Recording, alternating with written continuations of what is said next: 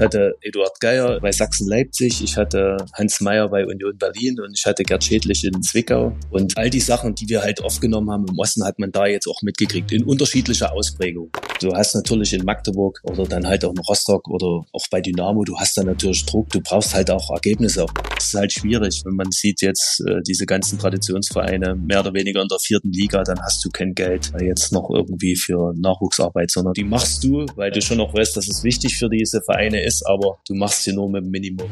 Magdeburg gegen Halle oder dann halt auch gegen Dynamo oder gegen Hansa, du hast das gemerkt, das ist immer irgendwie was Besonderes gewesen. Man soll nie, nie sagen, also es ist ein toller Verein, es ist ein tolles Umfeld und mir hat es dort halt Spaß gemacht. Wir sind jetzt die Nummer eins in der Welt. Jetzt kommen die Spieler aus Ostdeutschland noch dazu. Ich glaube, dass die deutsche Mannschaft über Jahre hinaus nicht zu besiegen sein wird. Niki Tacker, der Podcast im Fußballosten mit Robert Hofmann und Sebastian König. Und wir sagen wieder herzlich willkommen zu Niki Tacker. Es ist Folge 48. Ich freue mich, dass Robi an meiner Seite ist. Sage herzlich willkommen zu euch da draußen, zu einer ganz besonderen Folge, aber dazu später mehr. Jetzt erstmal mehr von Robert Hofmann. Ja, hallo zusammen, liebe Niki Tacker Fangemeinde. Es ist endlich wieder Niki Tucker. Es ist Valentinstag diese Woche gewesen. Es ist Aschermittwoch. Alles ist vorbei. Die Fastenzeit hat begonnen. Aber ihr müsst nicht weiter Podcast fasten, denn wir sind wieder da nach zweiwöchentlicher Pause mit einem richtig, richtig coolen Gast. Dazu gleich mehr.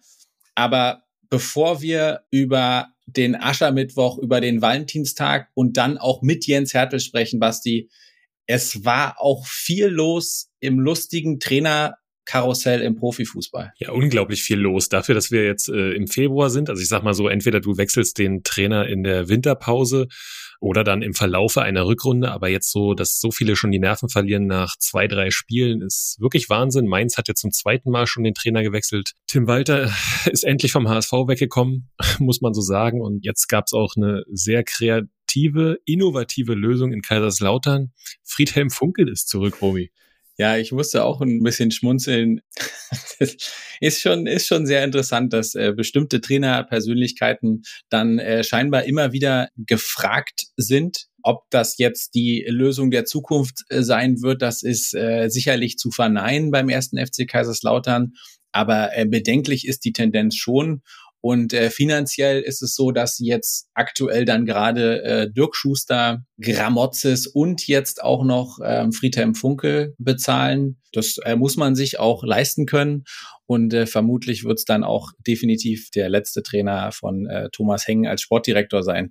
Wir wollen ja hier nicht über den FCK sprechen, über den FCK lästern, aber die Tendenzen sind da schon sehr wild. HSV hast du angesprochen und auch wenn Hamburg nicht ganz in unserer Region liegt, da könnte es ja in der Nachfolge dann doch nochmal interessant werden, weil natürlich der erste Reflex von allen Medien war, Wer ist denn HSV-Fan? Wer ist denn ein ambitionierter Trainer, der jetzt gerade frei hat? Ja, Robi, du spielst natürlich auf den Ex-Unioner, Ex-Cottbus-Spieler und letzten äh, FC-Trainer an, wahrscheinlich Steffen Baumgart, richtig? Ja, genau. Ähm, das äh, war natürlich der erste Reflex. Boah, kann ich mir nicht vorstellen, ehrlicherweise, denn Steffen Baumgart ist in der Wahrnehmung, in der öffentlichen, aber ich glaube auch in seiner Wahrnehmung Bundesliga-Trainer es ist natürlich ein Projekt und jetzt allen zu beweisen, die es nicht hinbekommen haben im HSV, hey, pass auf, ich steige jetzt mit denen auf, ist vielleicht schon wieder lukrativ.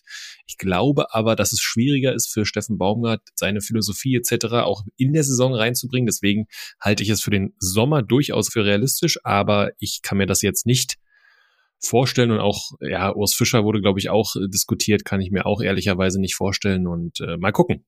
Jetzt gegen Hansa wird erstmal Merlin Polzin auf der Trainerbank sitzen, äh, saß neben mir im A-Lizenz-Lehrgang vor, ich glaube, mittlerweile acht Jahren. Guter Typ, war halt schon ewig Co-Trainer, aber ganz spannend jetzt mal den Weg zu sehen. Aber egal was passiert, glaube ich, gegen Hansa wird ein neuer Trainer kommen.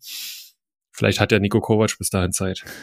Ja, guter Übergang, den wollte ich ja auch noch bringen bei allen Tendenzen und so, wie sich der VfL Wolfsburg aktuell präsentiert und in den letzten Wochen präsentiert hat, denke ich persönlich, es gab ja schon auch den einen oder anderen Phoenix aus der Asche-Move, aber ich kann mir das beim VfL Wolfsburg nicht vorstellen und glaube, es ist nur eine Frage der Zeit, dass auch äh, Nico Kovac zeitnah sehr, sehr viel Zeit haben wird. Ja, und von entlassenen Trainern, äh, Trainerspekulationen und neuen Trainern springen wir jetzt aber unbedingt rein in das Trainerthema schlechthin. Wir springen rein in die Folge mit Jens Hertel.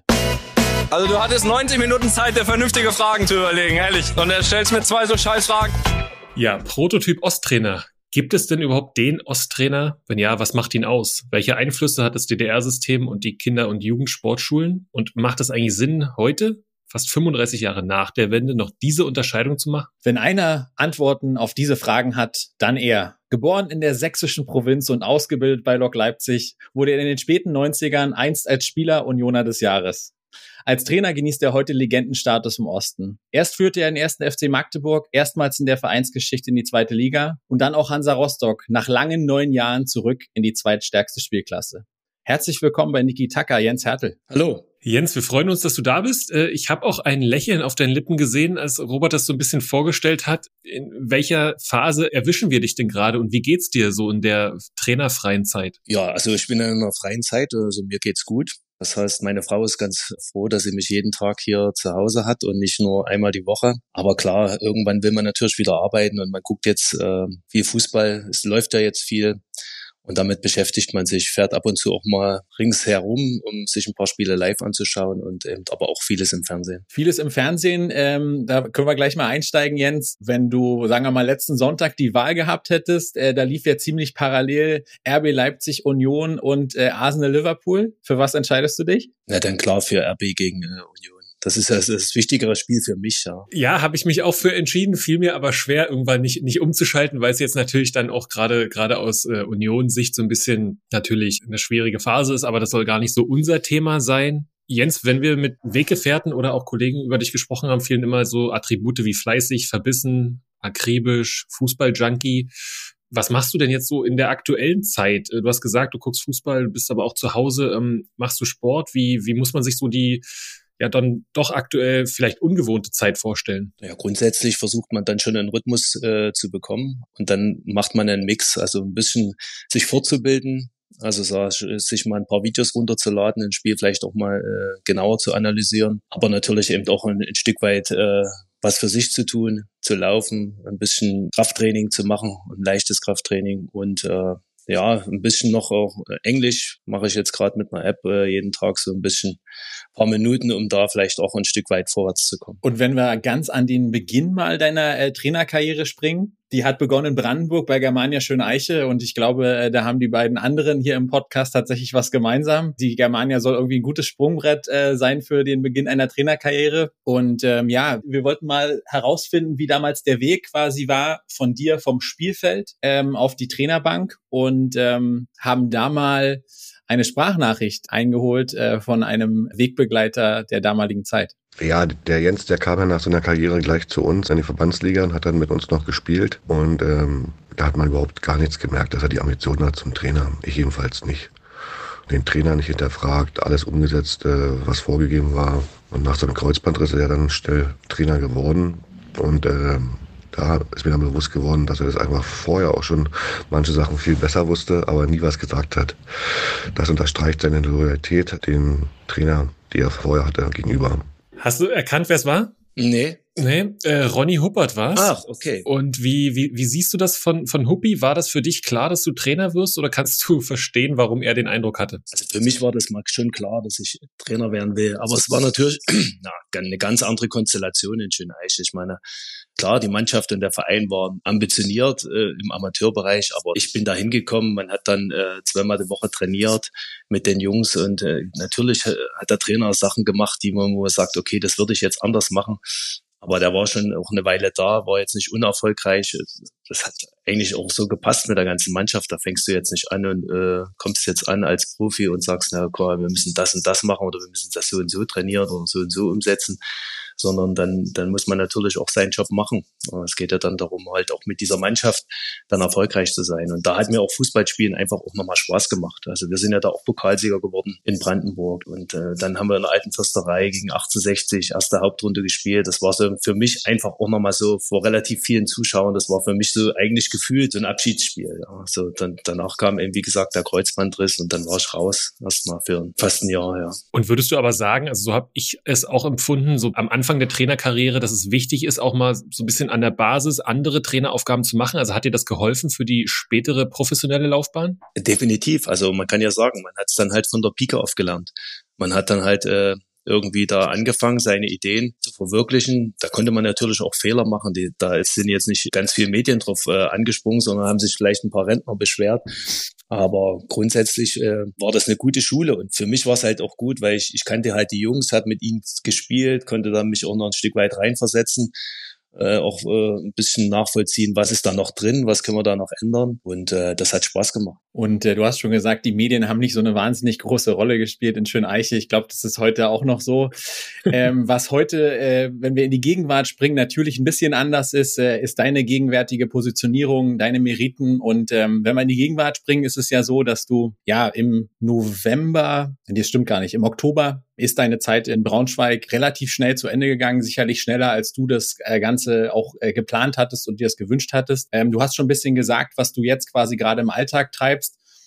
Inwiefern hast du da nochmal reflektiert und das Ganze verarbeitet bis heute? Ja, schon. Also man muss, braucht dann schon eine Zeit, um da nochmal drüber nachzudenken. Dann führst du ein paar Gespräche mit äh, ja, mit einem Co-Trainer, der halt mit dabei war, nochmal mit äh, Peter Vollmann gesprochen, um da nochmal so ein bisschen zu analysieren, wie was. Natürlich schaut man auch jetzt nach Braunschweig und äh, schaut, was der äh, andere Trainer anders macht, wo man dann sagt, okay, auf die Idee wäre ich jetzt nicht gekommen. Auf der anderen Seite, ein Bicakcic äh, hätte uns auch schon gut getan von Anfang an der ist natürlich schon extrem wichtig für die Mannschaft als Führungsspieler, auch als äh, schon ein paar Mal gedacht jetzt. Der dann halt natürlich schon auch da hinten äh, eine gewisse Organisation reinbringt, die, die es vorher gab es halt keinen so richtigen Organisator, der dann halt auch die Defensive dann nochmal äh, deutlich stabilisiert hat und äh, nach vorn haben sie jetzt natürlich mit äh, Philipp und mit äh, Gomez, die dann jetzt natürlich eben auch treffen. Das war dann halt bei uns eben der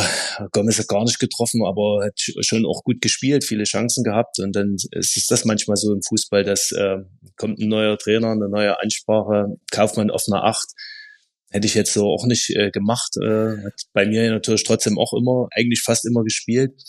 Aber es ist, sind dann halt so Sachen, das ist nicht viel, aber manchmal so ein bisschen und dann kommt ein Erfolgserlebnis und dann kommt so ein Ruck und dann dreht sich äh, mitunter so eine Situation, die man vorher ja, wo man gesagt hat, okay, da, da, da ist jetzt nicht genug Qualität da, aber im Moment muss man sagen, machen sie es ganz ordentlich. Ja, wir wollen dann auch Richtung Zukunft mal schauen. Du hast ja auch nach dem Aus in Rostock ähm, viel hospitiert. Ähm, wir haben gelesen, du warst bei Urs Fischer, bei Alex Zorniger, bei Marco Rose. Das ist ja dann sicherlich auch alles um das Paket Jens Hertel für den nächsten Job äh, spannender, größer und einfach detailreicher zu, zu gestalten. Jetzt fragen sich sicherlich auch viele HörerInnen da draußen, warum macht man das? Ist das eher so, so ein Netzwerkding oder sagst du dann, ich lerne da und nehme überall schon nochmal was mit? Ja, das war das erste Mal, dass ich überhaupt die Möglichkeit hatte, mal so ein bisschen rauszukommen. Vorher war ich eigentlich immer im Job und dann steckst du natürlich in deinem eigenen Saft. Du hast dann, bist dann halt auch vielleicht in der einen oder anderen Situation festgefahren oder verfahren, äh, wo du dann sagst, okay, gibt vielleicht auch noch andere Ansätze oder andere Möglichkeiten. Und äh, da ist es schon unbedingt hilfreich, einfach auch mal äh, beim paar Kollegen vorbeizuschauen. Natürlich sind das immer andere Voraussetzungen, die die haben und äh, unter denen die trainiert haben. Aber grundsätzlich war das total schön, also dann auch zu sehen, wie das andere machen und äh, ja und dann sich einfach hier und da neu inspirieren zu lassen. Auf der anderen Seite dann auch zu sehen, okay, die erfinden jetzt die Welt auch nicht neu im Fußball. Hm. Gab es irgendwie sagen wir mal, eine Erkenntnis oder ein Skill oder was auch immer irgendwie, wo du gesagt hast, boah, das war irgendwie nochmal augenöffnend in irgendeiner Hinsicht? Also das war irgendwie ganz besonders. Daran kannst du dich heute noch sehr, sehr gut erinnern oder hast es dann vielleicht auch später äh, direkt auch angewendet? Es gab auf jeder Station Sachen, wo man gesagt hat, okay, darüber denke ich mal nach, ob ich äh, sowas eben doch mit reinbringe. Ob das äh, Situationen von einer Trainingsform waren organisatorische Sachen, wie man äh, bestimmte Sachen organisiert mit äh, seinem Team, wann man äh, zusammensitzt und bestimmte Dinge plant. Also da hat man sich schon noch mal so ein paar neue Sachen mitgekriegt, aber es war jetzt nicht so, wo man sagt, das ist so ein Wow-Effekt, das war jetzt so super und so phänomenal, sondern das sind halt so viele kleine Sachen die dann eben auch so insgesamt mit den Gegebenheiten natürlich manchmal auch zusammenhängen. Kann ich zusammen essen? Gibt es da die Möglichkeit? Kann da jeder irgendwie auch nochmal verschwinden, irgendwie sein eigenes ein Stück weit machen in einer Phase, wenn jetzt doppelt trainiert wird? Also da sind natürlich auch immer äh, Bedingungen vor Ort, dann halt Voraussetzungen, dass man manche Sachen machen kann und manche Sachen eben nicht. Und hast du jetzt vor, in den nächsten Monaten nochmal irgendwie zu hospitieren? Steht schon was auf dem Plan? Na, geplant. Ich wollte schon gerne nochmal nach England. Also das hatte ich mir schon immer mal vorgenommen. Also ich habe noch gar kein Spiel da auf der Insel gesehen, außer wir waren mit Magdeburg mal in England, haben da mal äh, ein Spiel gemacht, aber ansonsten äh, da noch relativ wenig im Mutterland des Fußballs gewesen. Und das wird mich schon nochmal interessieren, da mal ein paar Spiele zu sehen und vielleicht auch mal hier und da mal beim Training irgendwo zuzugucken. Das ist so, so, ich bin da so ein bisschen im Austausch, aber so direkt gefunden habe ich noch jetzt noch nichts kann ich dir zumindest aus Fansicht auch ganz zwingend empfehlen ähm, und auch aus der Fußballersicht. Wir haben ja schon äh, eben darüber gesprochen, die Entscheidung RB Union äh, versus Arsenal Liverpool. Ich habe mich dann am Sonntag für Arsenal Liverpool äh, entschieden und äh, es ist dann manchmal doch auch noch ein bisschen eine andere Welt. Aber äh, wir sind ja hier, um äh, über den Ostfußball zu sprechen und sind ja so ein bisschen auf der Suche nach dem Prototyp Osttrainer. Und ähm, wir haben es eingangs schon äh, gesagt, wir haben mit vielen Wegbegleitern von dir gesprochen. Und äh, ja, wir hatten zufällig letztens erst jemanden zu Gast, äh, der 159 Spiele neben dir als Co an deiner Seite gesessen hat. Und äh, wir wollen mal hören, was der so sagt. Uwe, warum ist Jens Hertel der Prototyp der Osttrainer? Weil er extrem äh, fleißig ist, weil er extrem verbissen ist, weil er extrem viel arbeitet und äh, nichts dem Zufall überlässt. Und er natürlich mit seiner ganzen Mentalität, mit seiner ganzen Historie, natürlich war er auch Spieler im Osten, genau das verkörpert. Und äh, die Dinge dann halt auch von den Spielern verlangt. Und man redet ja immer so ein bisschen von Ostschule, alte Ostschule. Kommt natürlich aus der Vergangenheit, wie wir alle groß geworden sind mit Kinder- und Jugendsportschule und alles drum und dran. Und ähm, ich glaube, die Osttrainer verkörpern das alle so ein bisschen. Und Jens ist da ein großes Beispiel. Und natürlich auf seine Weise dann auch sehr erfolgreich gewesen. Was sagst du zum Co? Hat er recht? Was machen die Worte mit dir? Ja, da, da ist schon viel, äh, da stimmen schon viele Dinge. Und das, das habe ich jetzt auch zum Beispiel bei Marco äh, gesehen in Leipzig oder so. Das haben wir so mitgenommen. So sind wir eben erzogen worden auf der Kinder- und Jugendsportschule. Und da nimmt man so ein paar Sachen halt äh, einfach auch mit. Die, die haben einen geprägt. Und die waren gut, auch aus Rücksicht äh, oder Rückblende, wenn man so zurückschaut. Und äh, das ist halt wichtig für uns auch so, dass wir halt äh, wissen, dass das so funktioniert hat und äh, gerade so auch mit den Werten eben auch relativ viel zu trainieren. Ich meine, natürlich nicht so wie wir jetzt äh, trainiert haben, so kann man jetzt nicht mehr trainieren, aber es geht dann schon auch einfach um, äh, sagen wir auch um, um Umfänge, um, um gerade im Jugendbereich, wo heutzutage auch noch die, ja, sag ich mal so, diese, diese Freizeitgestaltung nochmal eine ganz andere ist, als wir das früher hatten. Wir haben einen Ranzen in der Ecke geworfen und sind auf den Fußballplatz gegangen. Da hast du vier oder fünf Stunden, ja, rumgebolzt.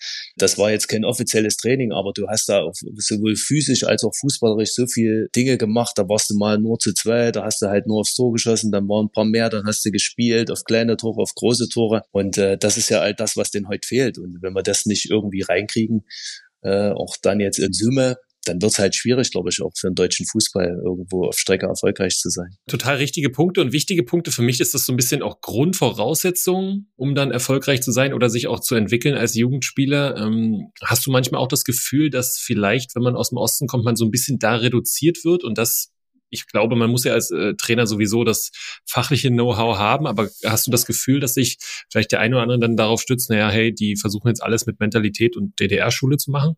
Naja, nee, so direkt nicht, vielleicht unterschwellig. Das, das kann man jetzt immer nicht so sagen, dass man dann halt schon mal auch reduziert wird. Vor allen Dingen, ja, wenn ich es nicht erlebt habe, dann kann ich äh, zwar darüber sprechen und mir vielleicht auch äh, Gedanken machen, aber ich war halt nicht dabei und ich weiß nicht, wie sich das anfühlt. Und wir haben es aber äh, gewusst und äh, wir waren dabei. Und das ist, ich meine, es sind ja jetzt noch ein paar mehr. Also Steffen Baumgart ist, hatte die Schule auch äh, durchlaufen und so. Das sind schon, ich glaube, so alles, auch für die Trainer, die prägt das schon. Die das so, dieses DDR-System so miterlebt haben. Ja, du hast jetzt schon zwei Trainer genannt, die sozusagen durch die, sagen wir mal, DDR-Schule gegangen sind äh, und äh, mit Steffen Baumgart und Marco Rose sicherlich oberstes Regal sind, was aktuell Fußballtrainer in Deutschland angeht. Und ähm, wir haben im Vorhinein dieser Folge nicht nur mit ganz vielen Wegbegleitern gesprochen, sondern wir haben auch mal die Niki Tucker Fangemeinde Fragen zu dir gestellt. Und ähm, ja, wir sind durch die große Fanbase natürlich, vor allem in Magdeburg und Rostock, förmlich überrannt worden. Können gar nicht alle Fragen äh, mit reinnehmen, eine, die jetzt ganz gut passen würde. Markus wollte mal wissen, Wer wären für dich die drei Top-Trainer, die den Fußball Osten geprägt haben? Puh, also wenn ich auf drei jetzt festlegen, ist ein bisschen schwierig. Äh, aber spontan würde ich sagen, ähm, Eduard Geier, Hans Meyer, Gerd Schädlich. So, das sind jetzt so mal so die, die drei. Und da, aber da, da vergisst man jetzt bestimmt noch. Äh, Christoph Franke ist auch mit zwei Ostvereinen äh, zweimal aufgestiegen, der, der einen guten Job gemacht hat. Frank Engel, der halt viel im Nachwuchs und auch und dann halt als Co-Trainer. Also äh, da, da will ich jetzt, äh, aber die drei sind die, die mir spontan einfallen, weil sie dann halt natürlich auch einen schwierigen Weg gegangen sind jeder auf, auf seiner Station und auf, oder Stationen, äh, die jetzt nicht einfach waren, sondern sie mussten gefühlt auch alle wieder bei Null anfangen. Sie haben nichts geschenkt bekommen, äh, um in die Bundesliga oder in die zweite Liga zu kommen. Da ist jetzt kein Westverein gekommen, sondern sie mussten sich äh, wirklich mehr oder weniger erarbeiten und das haben sie gemacht. Und deswegen stehen sie für mich halt, sie waren erfolgreiche Trainer im Osten und dann natürlich auch im, im Westen oder in der, in der, in der Bundesrepublik. Darf sicher schon so sagen. Du hast gerade schon angesprochen, du hast auch als Spieler selbst unter großen Namen gearbeitet. Ähm, wer von denen hat dich denn besonders geprägt oder wo war es auch zum ersten Mal, dass du das gemerkt hast, dass er dich nachhaltig prägt? Also geprägt, die drei äh, hatte ich ja. Ich hatte äh, Eduard Geier äh, bei Sachsen-Leipzig, ich hatte Hans Meyer bei Union Berlin und ich hatte Gerd Schädlich in Zwickau. Und äh, all die Sachen, die wir halt aufgenommen haben im Osten, hat man da jetzt auch mitgekriegt, in unterschiedlicher Ausprägung. Da hat jeder so seine, seine Stärken gehabt. Aber trotzdem muss ich sagen, es war, wo ich dann halt von Leipzig dann nach Berlin gekommen bin unter Frank Pagelsdorf, war das dann schon nochmal anders. Das war halt dann, will ich sagen, nochmal eine andere Idee, vom Fußball, wie wir das halt, äh, wie, wie das vorher, die, alle Trainer so, das war halt alles so ein bisschen ähnlich, sowohl die Trainingsmethodik als auch äh, so, so die Sachen. Und das war dann unter Pagelsdorf nochmal anders. Also das, da hat man dann nochmal einen anderen Blick drauf gekriegt, weil man gesehen hat, okay, das funktioniert auch. Und wenn man dann halt sich seinen Werdegang auch angeguckt hat, dann nach Rostock, dann zum HSV, dann hat man dann schon auch gesehen, dass das eben auch funktionieren kann. Und auf der anderen Seite war äh, Eduard Geier dann in Cottbus erfolgreich. Deswegen, äh, es gibt halt äh, auch für einen Trainer und für eine Art und Spielweise, es gibt nicht nur einen Weg, erfolgreich zu sein, sondern es gibt mehrere. Wichtig ist halt, dass man dann seinen eigenen Weg geht, wenn man sagt, okay, oder denkt, damit kann man eben erfolgreich sein. Und äh, da muss man immer auch Anpassungen vornehmen und schauen, was ringsrum passiert und wie sich der Fußball überhaupt entwickelt. Aber man sollte da eben nicht auch seine eigenen Stärken verlieren. Ja, und wenn wir auf deine Spielerkarriere äh, nochmal gucken, gerade in der Nachwendezeit, ja, war für viele Ostvereine, war es echt wirtschaftlich ja sehr, sehr schwierig. Du hast bei vielen verschiedenen Vereinen gespielt, die sagen wir mal, größere finanzielle äh, Probleme hatten. Wir haben mal nachgeguckt. Insgesamt wurde tatsächlich viermal in deiner Karriere dem jeweiligen Verein die Lizenz entzogen. Zweimal bei Sachsen, Leipzig, einmal bei Union. Waren deine Verträge immer so hoch, oder? das muss der Grund gewesen sein, wahrscheinlich. Und äh, einmal noch bei Babelsberg. Und wie hast du es damals als Spieler ähm, wahrgenommen? Hat man die ganzen Irrungen und Wirrungen überhaupt durchdrungen? Oder sagst du, boah, jedes Mal dachte ich auch nicht schon wieder? Ja, also das war total extrem ärgerlich. Also ich meine, in, in Leipzig bei mit Sachsen-Leipzig haben wir dann damals die Lizenz erstmal gar nicht bekommen. Wir durften halt diese Relegation mit Union und TB ja gar nicht spielen. Dann hat sich dann Union durchgesetzt. Äh, da war ich ja noch nicht dort und dann äh, wurde die Lizenz dann wieder entzogen. Dann hast du im, im Folgejahr bist du Meister geworden, hast du ja gar nicht bekommen. Äh, und dann in Leipzig dann nochmal äh, die Lizenz äh, wieder weg. Also es war schon irgendwie ein Stück weit verhext, ja. Also man weiß halt auch nicht, für, natürlich ja, andere Bedingungen, andere äh, eine andere Gesellschaftsform und ich glaube, das, das war schon auch, auch schwierig. Und dann bist du ausgenutzt worden, jetzt auch, und dann was hast du es halt nicht geschafft, auf stabile äh, Füße zu stellen. Ja. Also das hat dann eben gedauert, glaube, jetzt äh, stehen die meisten Vereine auf soliden Füßen, aber eben spielen halt auch viele nur im vierte Liga. Hat dich das gefühlt auch so ein bisschen ausgebremst in deiner Spielerkarriere? Also anders gefragt, wäre mehr möglich gewesen aus deiner Sicht? Hm, nee, das glaube ich nicht. Also ich sag mal jetzt vom Niveau her, ich glaube, ich habe knapp 100 äh, Zweitligaspiele gemacht. So, das war dann schon das Maximum, wo ich sage, das habe ich dann schon ausgeschöpft. Mit dem Potenzial, was ich hatte, da gab es also in meinem Jahrgang viel, viel talentiertere Spieler bei uns im, im, im Verein bei Lok Leipzig, die das alle nicht geschafft haben. Und ich habe es halt mit meiner Art und Weise dann doch irgendwie geschafft, im bezahlten Fußball zu kommen.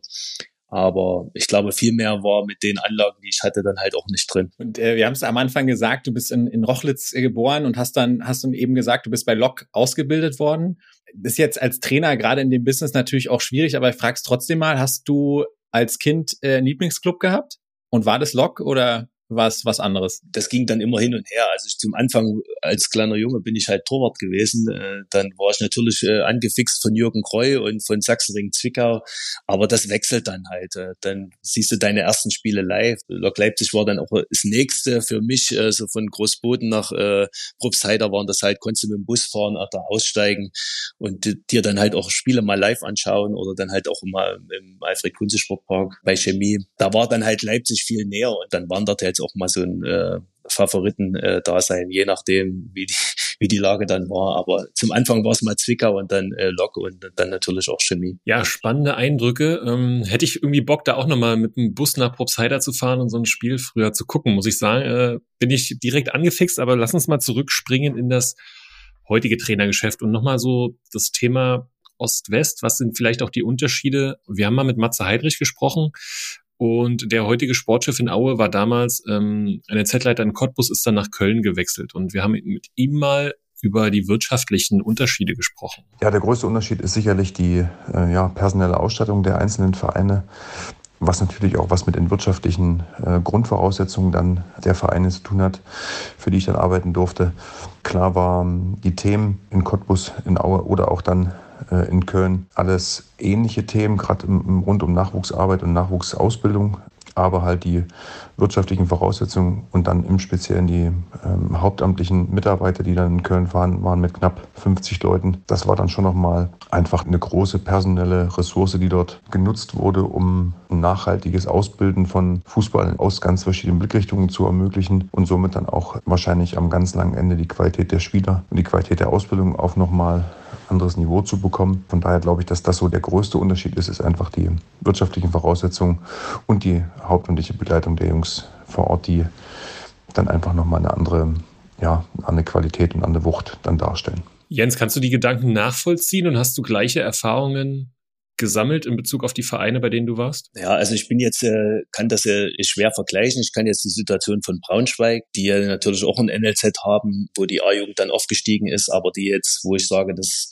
der Zustand dort äh, des NLZ ist, da ist das in Rostock nicht schlechter und in Magdeburg äh, gleich gar nicht. Aber das stimmt schon, dass da natürlich, wenn ich das mir aber jetzt bei RB zum Beispiel das ist ja auch jetzt kein typischer Ostverein, aber sie haben natürlich dann eine, eine personelle Ausstattung jetzt in den Nachwuchsmannschaften mit teilweise mit zwei Co-Trainern, mit noch einem Analysten, mit einem Athletiktrainer, also wo dann wirklich auch die Spieler sehr, sehr individuell auch betreut werden können. Äh, das ist natürlich was anderes, als wenn es jetzt nur ein Cheftrainer und ein Co-Trainer, der dann halt nur halbtags beschäftigt ist oder überhaupt äh, nur auf Stundenbasis, wenn man sich dann in Rostock den, im Winter einen Kunstrasenplatz mit drei anderen Mannschaften teilen muss und also nur ein Viertelfeld hat, dann ist das schon immer ein bisschen schwierig. Und da hängt es dann natürlich auch immer an den Bedingungen. Ich glaube, immer so ein Verein im Osten, der, der guckt dann immer durch, wenn die Lizenzierung ist, dass er gerade so die Mindeststandards erfüllt und natürlich äh, die anderen können dann schon mal aus dem Vollen schöpfen. Es ist halt eine ganz andere Basis. Also so vieles jetzt eben doch neu gebaut, neue NLZs. Aber in Dresden ist er jetzt auch ordentlich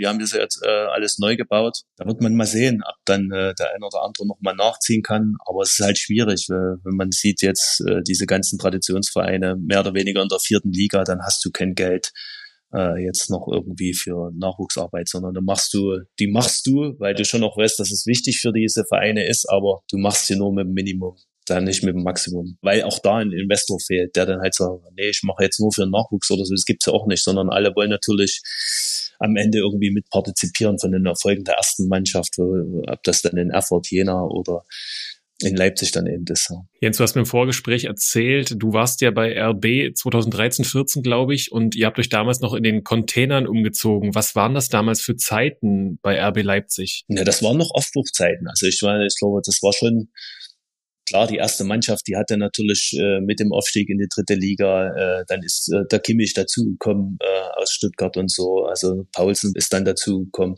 Äh, natürlich war das bei Alex total professionell, aber natürlich auch familiär. Also es waren halt immer irgendwie kurze Wege. Wir hatten ein Büro, die A-Jugendtrainer mit den U23-Trainern zusammen. Und äh, ja, da hat man sehr, sehr viel Austausch gehabt und äh, es war jetzt auch noch nicht der Luxus, der jetzt vielleicht jetzt da ist. Und das hat, glaube ich, auch alles so ein bisschen zusammengeschweißt. Da war natürlich auch der Gegenwind noch ein bisschen größer äh, von, von allen anderen Vereinen.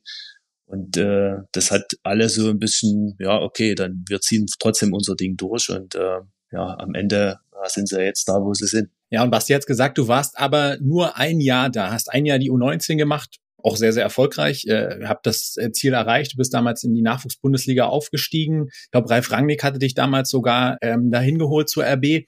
Warum ist es dann am Ende nur ein Jahr geworden? Ich sag mal, was zu lesen war. Zu lesen waren auch Differenzen mit Ralf Rangnick. Ich weiß nicht, ob du das bestätigen oder dementieren kannst, aber es war im Endeffekt nur ein Jahr. Und du hast den Aufbruch ja gerade beschrieben, der da war, und du hast wahrscheinlich schon sehen können, was da gerade wächst. Warum dann nicht länger? Ja, also Differenzen würde ich jetzt nicht sagen, aber es war halt, ähm, wie, wie, wie soll ich sagen? Also es war halt so, es war immer eine, eine latente Unzufriedenheit, sagen wir mal so. so äh, trotzdem, dass man halt erfolgreich war, es wurde halt immer, es könnte besser gehen. Es könnte, natürlich ist das auch wichtig, dass dann niemand bequem wird, aber ich, ich hatte nicht das Gefühl, dass ich dort äh, alt werden kann.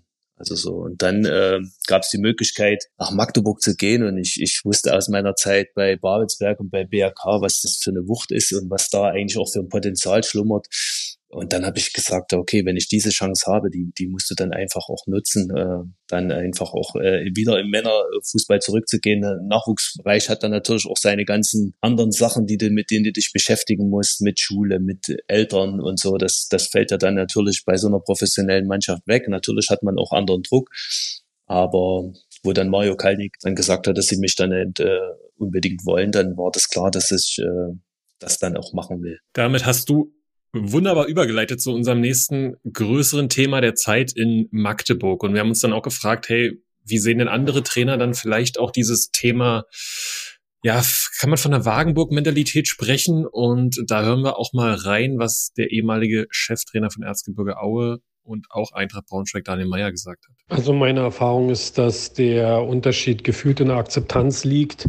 Ich glaube, dass es ähm, im ehemaligen Westteil gar keine Rolle spielt, wo du herkommst und im ehemaligen Ostteil du aber so ein bisschen einen Bonus hast, weil sowohl im Club als auch im Umfeld man dann eher davon spricht, so nach dem Motto, hey, das ist einer von uns und du dann vielleicht auch ein bisschen mehr Kredit hast an der einen oder anderen Stelle. Das ist zumindest mein Eindruck, auch wenn das mittlerweile verwässert. Herr Jens, hast du diesen Akzeptanzbonus, äh, wie er es sagt, irgendwie auch gespürt, zumindest unterschwellig, ohne dass es so direkt mal ausgesprochen wird? Das, also das kann sein, das kann ich jetzt gar nicht beurteilen. Es ist, ist du hast natürlich in Magdeburg äh, oder dann halt auch in Rostock oder auch bei Dynamo, du hast dann natürlich Druck, du brauchst halt auch Ergebnisse. Auf der anderen Seite, äh, sie hatten damals mit Andreas Petersen nicht verlängert, weil der den Fußballlehrer nicht hatte und auch nicht machen wollte. Äh, und äh, dann halt triffst du eine Entscheidung und dann wirst du auch bei, es war ja Gegenwind, nach zehn Spielen hat nur zwölf Punkte oder so. Also wir waren jetzt, äh, sind nicht äh, glänzend gestartet.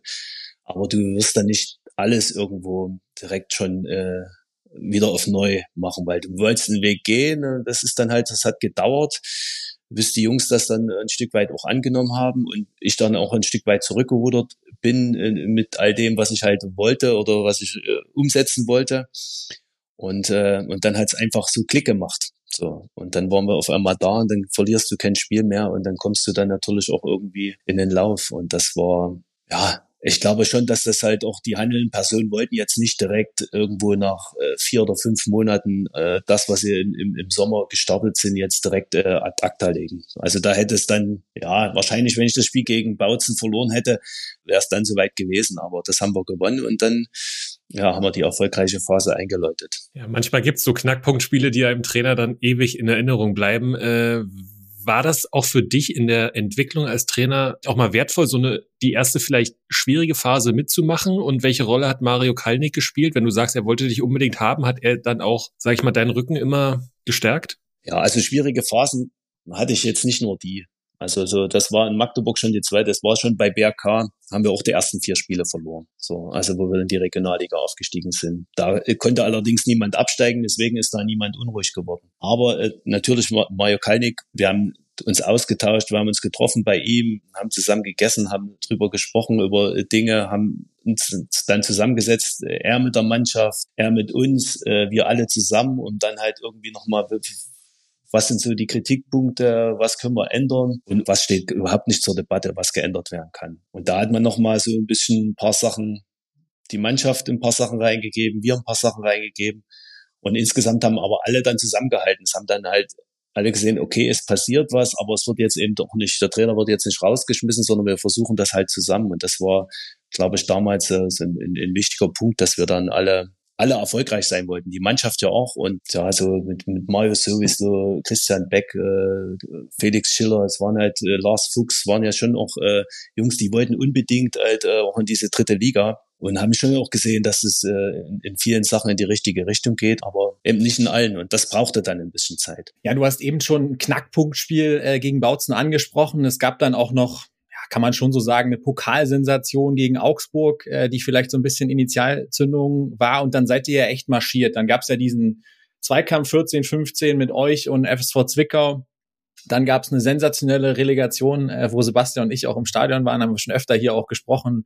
Mit Silvio Bankert äh, haben wir darüber gesprochen. Also das war ein Stadionerlebnis, was ich, glaube ich, auch lange nicht so vergessen werde. Aber du bist vorher schon mal aufgestiegen mit Schöneiche, mit Babelsberg. Wir haben eben gesagt, mit der U19 von RB. Aber fühlte sich der Aufstieg mit den selbsternannten Größten der Welt nochmal besonders groß an? Ja, na klar, weil es natürlich mit der Relegation auch äh, besonders war. Du hast am Ende dann eine, eine richtig gute Saison gespielt, die du hättest äh, in zwölf Spielen auch äh, hättest wieder einen Wind schießen können.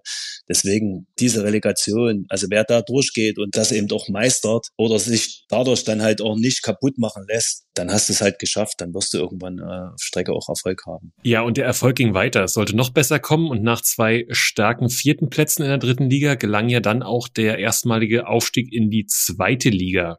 Damals Wahnsinnssaison, 85 Punkte, glaube ich, bis heute noch der Rekord, gemeinsam mit Eintracht Braunschweig. Mit äh, Eintracht Braunschweig und Thorsten Lieberknecht, genau. War das damals auch eine Art Saisonziel schon? War das klar, weil hey, es läuft alles gut oder sagst du absolute Sensation? Nee, also das war dann schon, wenn du zweimal Vierter wirst, beide mal auch irgendwie, ja, ein bisschen ärgerlich, so am Relegationsplatz vorbeigeschrammt bist, äh, oder vielleicht sogar am direkten Aufstieg, dann ist es, wollen ja dann alle auch irgendwo, dass du diesen Schritt machst und das, äh, das haben wir dann in dem Jahr drauf dann halt wirklich auch nach, nach einem schwierigen Start, glaube ich, Niederlage in Groß Asbach 4-1 oder was wir da äh, verloren haben äh, mit drei Sonntagsschüssen, aber ja, das war dann schon noch ein gutes Jahr, wo dann irgendwo die Rädchen auch ineinander gelaufen sind. So mal sowieso sein letztes Profijahr, der unbedingt dann halt auch nochmal aufsteigen wollte mit der Mannschaft. Also wo dann auch innerhalb der Mannschaft so ein, so ein guter Zug drinne war, wo man jetzt gar nicht irgendwie zu viel machen musste, sondern die Jungs wussten, dass wir brauchen das, wir müssen marschieren, wir müssen ordentlich trainieren, denn kommt das andere von alleine und das haben sie dann halt wirklich gut gemacht. Ja, und ihr seid dann hoch mit dieser Mannschaft, mit diesem wirklich unfassbar souveränen ähm, Meistertitel und trotzdem sind ja Freud und Leid im Fußball-Profi-Geschäft immer ganz, ganz nah beieinander. Und das hat dich dann in dem Fall ja auch betroffen. Schon, ich glaube, nach dem 13. Spieltag bist du dann in der, in der Zweitligasaison ähm, beurlaubt worden. Es ist dann auch das erste Mal, glaube ich, gewesen, dass du gegangen wurdest. Mhm. Hast du noch im Kopf, was das damals mit dir gemacht hat? Ja, das war natürlich schon enttäuschend. Äh, das ist ganz klar. Aber äh, auf der anderen Seite, wenn du, ich glaube, wir hatten neun Punkte, natürlich reflektierst du dann halt auch, und was hättest du eigentlich anders machen können und was hättest du halt dann besser machen können. Dann sind dann halt viele Sachen, die dann dann sagst, okay, hier und da und dort und dann, wie das immer so ist, es waren auch da Situationen dabei, wo dann halt wo dann halt manchmal eben so das Glück eben auch so ein bisschen gefehlt hat, wo man dann halt so in letzter Minute Spiele weggegeben hat gegen Duisburg 3-3 oder das, oder das letzte Spiel dann halt gegen Regensburg, wo du halt 1-0 hinten liegst mit dem Torwartfehler, dann das Spiel gedreht hast und am Ende, äh, ich glaube, 80. und Nachspielzeit dann noch das Spiel komplett abgibst und verlierst, wo du hättest nie verlieren dürfen. So irgendwie kam dann auf einmal diese Dinge dann auch äh, hintereinander weg. Dann hast du Die neuen haben nicht so funktioniert, wie sie halt funktionieren sollten. Die alten, ja, okay, das war dann halt zweite Liga, war dann schon nochmal auch ein, ein anderes Brett. Da hat man dann halt vielleicht auch zu viele mitgenommen. Auf der anderen Seite, ja, war jetzt auch nicht so viel Geld da, dass man dann jetzt halt auch gestandene Zweitligaspieler oder richtig gute äh, verpflichten konnte, sondern es war halt, ja, wir haben eigentlich gedacht, es geht so weiter. Wir können die Jungs alle nochmal entwickeln, die können nochmal so einen Schritt machen. Das haben sie schon gezeigt von der Regionalliga in die, in die dritte Liga. Aber es waren ja eben auch viele Jungs dabei, die schon in der Regionalliga dabei waren. Und das war dann vielleicht insgesamt dann auch äh, ein bisschen zu viel. Ja, und mit einem beeindruckenden Punkteschnitt von 1,78 nach 176 Spielen in Magdeburg, hast du dir dann 50 Tage später gedacht, so, jetzt tue ich mir mal den nächsten ostdeutschen Sanierungsfall an oder wie war das? Also eigentlich war es nicht geplant. Ja, also ich hätte dann äh, mich mit Martin Piekenhagen hatte mich dann angerufen, der war, der ist dann neuer Sportchef geworden, hat äh, gefragt, ob er sich mal mit mir treffen kann. Und haben wir uns getroffen, haben gesprochen und dann haben wir eigentlich eine Weile nichts voneinander gehört und ich dachte, das hat sich jetzt wahrscheinlich irgendwie erledigt. Und dann kam halt der Anruf, ja, dass, äh, dass sie sich für mich entschieden haben und dann, das ist dann schon auch nochmal äh, bisschen mehr Wucht nochmal gewesen zu dem Zeitpunkt als äh, in Magdeburg, weil natürlich mit diesen Bundesliga-Zeiten, die Hansa dann eben erlebt hatte, war ja nochmal ein größerer Verein als Magdeburg das war halt dann noch mal ein bisschen mehr Wucht, weil das natürlich äh, noch mehr Einzugsgebiet, also und ringsrum wenig. Äh, in Magdeburg äh, ist ja Leipzig nicht allzu weit weg und Halle und Braunschweig, äh, dort war man natürlich irgendwo äh, schon auch relativ alleine und das macht dann natürlich auch was mit diesem Verein und mit diesen Leuten ringsrum und äh, das ist ja eine reizvolle Aufgabe, aber das war halt auch schwierig, der Start. Ja, ohne Frage ist das natürlich ein richtiges Brett, wenn man sich nochmal in die Zeitkapsel setzt und überlegt, wo Hansa damals stand. Aber eine große Parallele zu Magdeburg gab es wieder. Es war auch da wieder äh, sehr erfolgreich.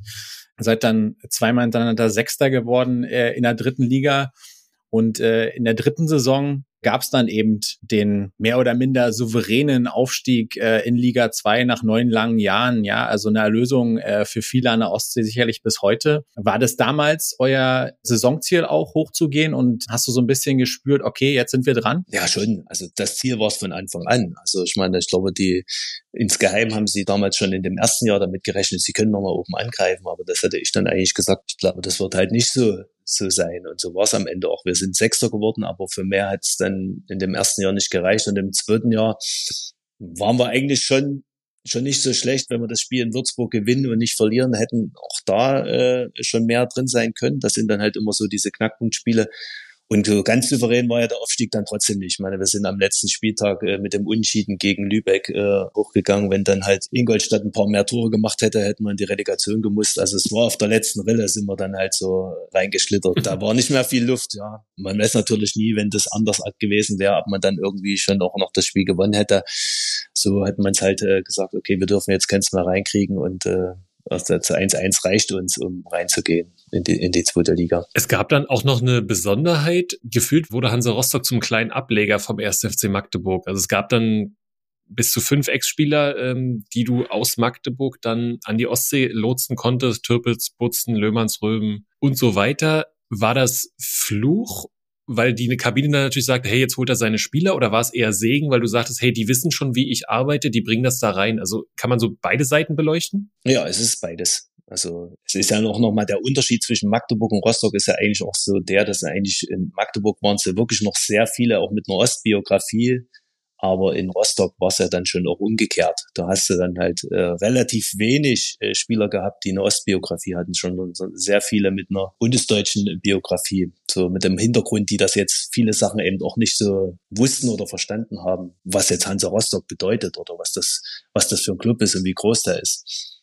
Und deswegen äh, ist dann schon immer ganz gut gewesen, wenn du dann so einen oder anderen auch geholt hast, der, sag ich mal, auch mit der Mentalität dann auch ganz gut umgehen konnte. Und da waren die, für den Aufstieg waren die schon wichtig, auch die Jungs. Also alle, sowohl in Löhmannsrüben als auch Butzen, als auch äh, in Björn Rother, als auch in, in Philipp Türpitz, äh, Farona Polido, die haben alle wichtige Tore geschossen, ohne die es dann vielleicht am Ende nicht gereicht hätte. Wie gesagt, das war auf letzter Wille, da mussten wir auch viele Kompromisse machen, dass wir das Schiff dann wirklich in den Hafen bekommen. Ja, du hast jetzt schon eben ein paar Spieler genannt, ähm, die du gerne in deinen Reihen hattest. Was wir auch aus der Niki Tucker Fangemeinde bekommen haben, eine Frage ist, inwiefern bist du noch in Kontakt zu deinen Spielern? Also von den genannten, mit denen scheinst du ja zumindest damals sehr eng gewesen zu sein. Inwiefern ist da noch Kontakt da? Ja, also das ist immer schwierig, so mal so jetzt so, so einen Kontakt lange aufrecht zu erhalten. So, das ist halt, äh, man schreibt sich immer mal, wenn man sich sieht, dann äh, kann man auch ganz gut reden, aber es ist jetzt nicht so, dass du halt mit vielen, vielen Spielern noch äh, lange Kontakt hast. Also das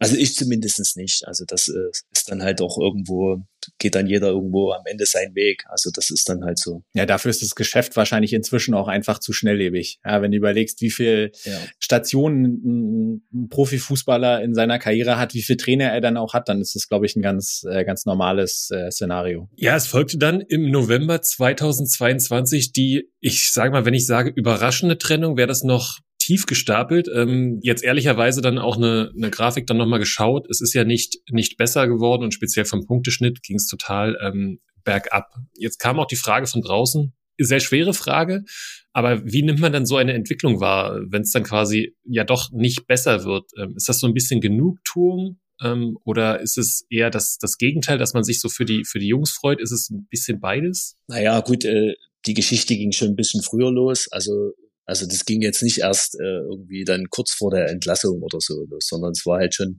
eine längere Geschichte und deswegen am Ende des Tages äh, beobachtet man das schon so aus der Ferne und äh, das ist jetzt genau wie in Braunschweig. Was, was macht der Neue dann halt anders und, äh, und hat er damit Erfolg oder eben auch nicht? Und das ist dann halt äh, total interessant und da versucht man erstmal völlig frei von Emotionen zu sein, weil das ist, äh, ich glaube, das ist dann nicht gut, wenn man dann neidisch oder äh, Schadenfreude oder irgendwas empfindet, das ist, glaube ich, äh, völlig äh, fehl am Platz. Am Ende geht es halt wirklich um diesen Verein, der dann natürlich versucht, am Leben zu bleiben in dieser Liga. Und das ist äh, für Hansa ist es total wichtig, dass sie drin geblieben sind. Und deswegen habe ich mich total gefreut, wo sie eben dann hinten raus so, eine, so einen Superlauf hatten mit fünf Siegen am Stück und dann eben doch noch äh, dieses Jahr in der zweiten Liga spielen. Da also ist man jetzt nicht irgendwie schadenfroh oder sonst irgendwas, sondern das kann ihn ja auch weiterbringen. Auch andersrum, wenn jetzt jemand eine, eine andere Idee hat, die dann funktioniert, wo man sagt, oh, schade, dass du selber nicht drauf gekommen bist. Aber es ist jetzt nicht so, dass man da jetzt irgendwo äh, neidisch oder, oder, oder Schadefreude empfindet, sondern man denkt dann natürlich schon auch, ich als Trainer, ich bin jetzt Angestellter, ich muss, äh, sag ich mal, auch die Farben wechseln, wenn ich dann halt irgendwie wieder einen neuen Job anfange. Aber als Fan kann man das natürlich nicht. Und äh, wenn man das dann so erlebt hat oder so jetzt auch erfolgreich erlebt hat, als wie jetzt in Magdeburg oder auch in, in, in, in Rostock, aber auch in Braunschweig, dann freut man sich trotzdem eben so, dass auch diese, weil dies für diese Fans, die leben für ihren Verein. Und das ist, glaube ich, im Osten und im Westen, da, da kann man jetzt keinen Unterschied machen, sondern die sind da enthusiastisch dabei, dass ihr Verein und für, für den geben die alles. Und das muss man ja dann natürlich auch im Kopf haben und dann natürlich auch respektieren. Wir haben dich ja nach deiner, sagen wir mal, deiner Reflexion ähm, nach Braunschweig jetzt gefragt und äh, die Frage kam natürlich jetzt auch nochmal in Bezug auf Hansa. Gab es in der zweiten Zweitligasaison irgendwas, was du im Nachgang betrachtest, dann anders gemacht hättest? Nee, eigentlich nicht.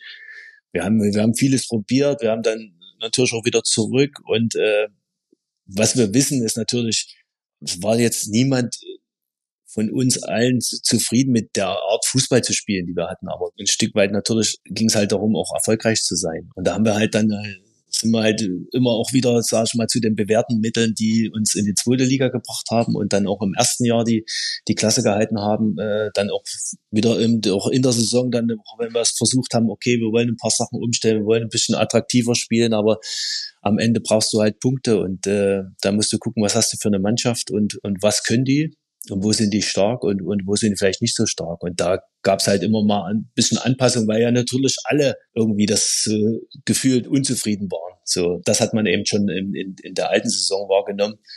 Und äh, da haben, haben wir vieles probiert, aber am Ende war es halt der Stil, der damals eben äh, ja, am erfolgsversprechenden war, der sah, sah natürlich jetzt nicht unbedingt super aus. So. Es war in Rostock seit der Wende die längste Amtszeit eines Trainers, satte 1397 Tage. Und daher nicht ganz überraschend für mich, dass die häufigste Frage, die uns erreicht hat, die folgende ist, und zwar, ob eine Rückkehr für Jens Hertel zum FC Hansa grundsätzlich denkbar ist. Man soll nie, nie sagen. Also es ist ein toller Verein, es ist ein tolles Umfeld und mir hat es dort halt Spaß gemacht. Und ich glaube auch so, meine Frau ist auch gerne an die Ostsee gekommen. Also für sie war das halt auch irgendwo schon ein schöner Platz. Ich fahre auch gerne an die Ostsee.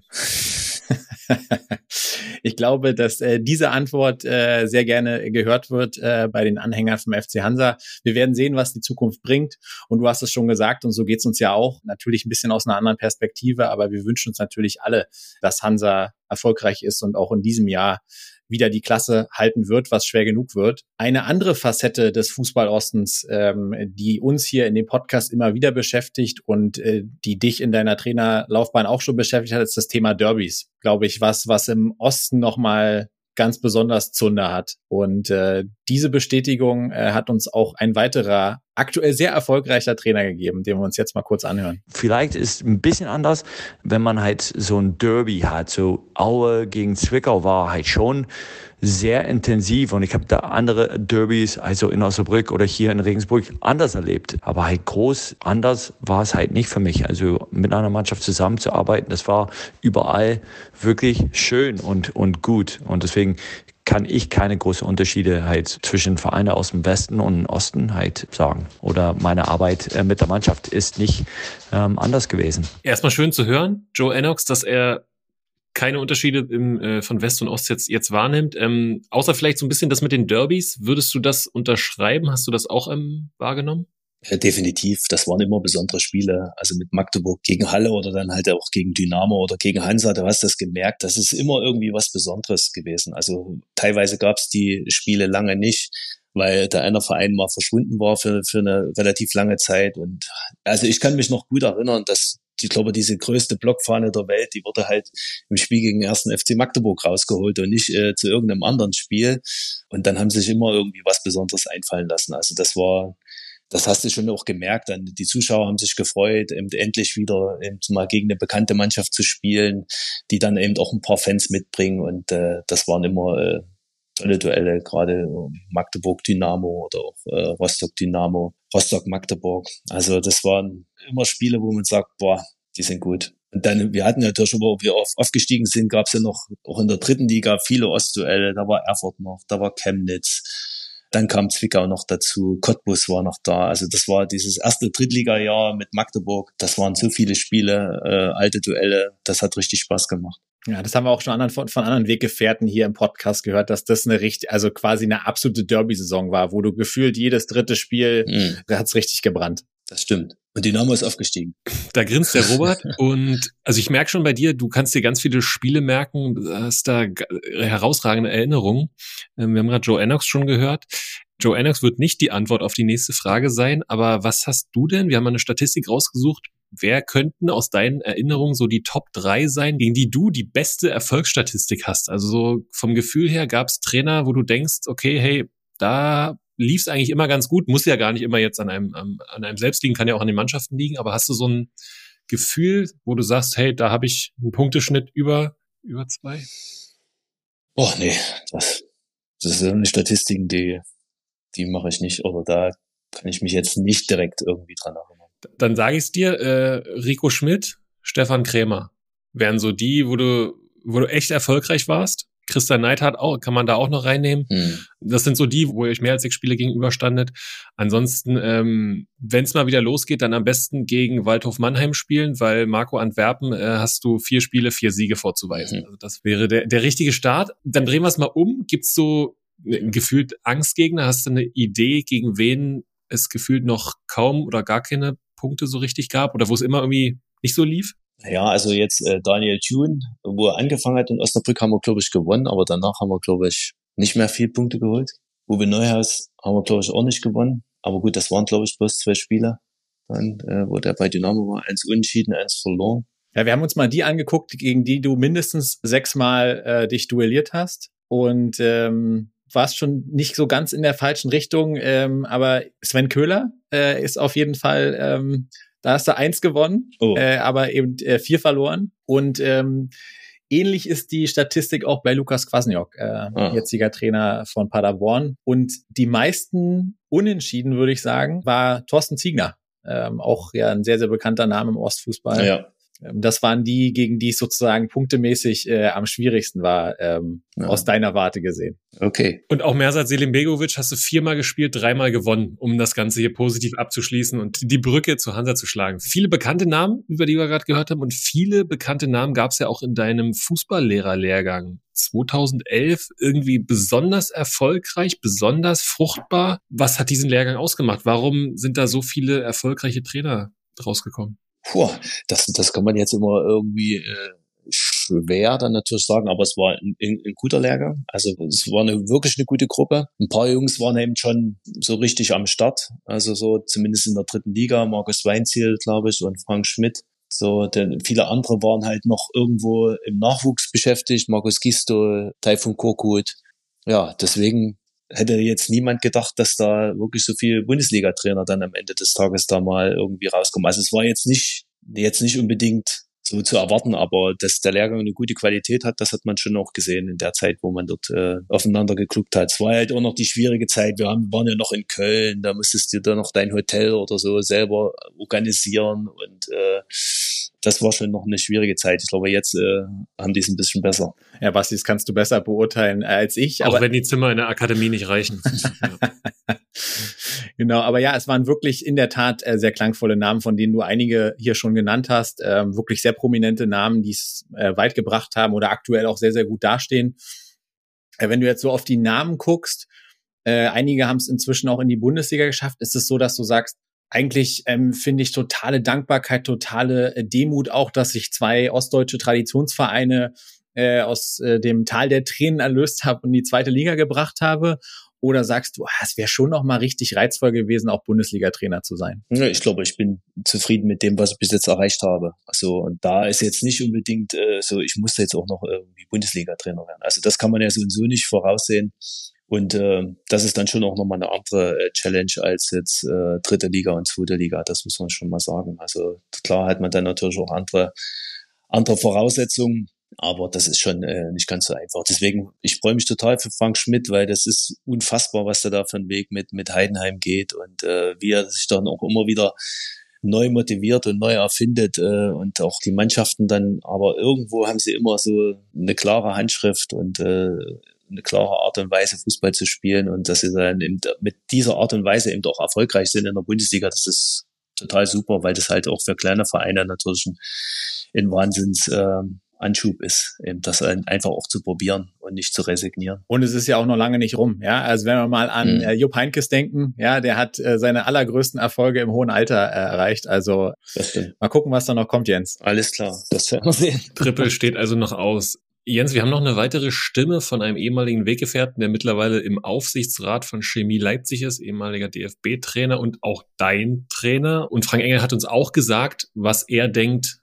was wichtig wäre für den deutschen Fußball in Zukunft? Ich denke, es liegt ein bisschen an der mangelnden Vermarktung, die wir haben und natürlich auch an dem Bekanntheitsgrad, dass die äh, Trainer, die in den großen Vereinen in den westlichen Ländern gespielt haben, sicherlich eher eine Chance erhalten. Es ist vielleicht mit den Trainern so, wie es auch mit den Vorständen ist in den großen Konzernen. Dort ist auch der Osten nach wie vor unterrepräsentiert, was ich auch nicht nachvollziehen kann, weil es hier genauso talentierte Leute gibt, die hervorragende Berufsabschlüsse haben und äh, dort sollte man schon noch ein bisschen nachdenken. Und wenn ich jetzt nur mal sehe, die Arbeitsgruppe beim DFB, Trainingsphilosophie Deutschland, dort ist zum Beispiel auch kein einziger Vertreter des Ostens dabei und ich finde, das ist nicht gut. Dort sollte man also auch auf diese Region mehr zurückgreifen, weil das, glaube ich, dann ein besseres Gesamtbild abgeben würde. Hat Frank einen Punkt getroffen? Äh, definitiv. Also ich, ich glaube, das ist, äh, das ist schon noch der Fall, dass wir insgesamt da nicht so äh, in den äh, Prozentzahlen äh, repräsentiert werden, wie wir es vielleicht äh, müssten von, von der Anzahl her de, der Menschen, die es hier auch in Ostdeutschland gibt. Deswegen auch gerade mit der Erfahrung, die wir hatten als kleines Land, was dann sportlich äh, weltweit Erfolge gefeiert hat mit der Art und Weise. Und ich glaube, wir müssen dahin auch zurück zu dieser Art äh, Leistungsatmosphäre, auch gerade für Schulkinder.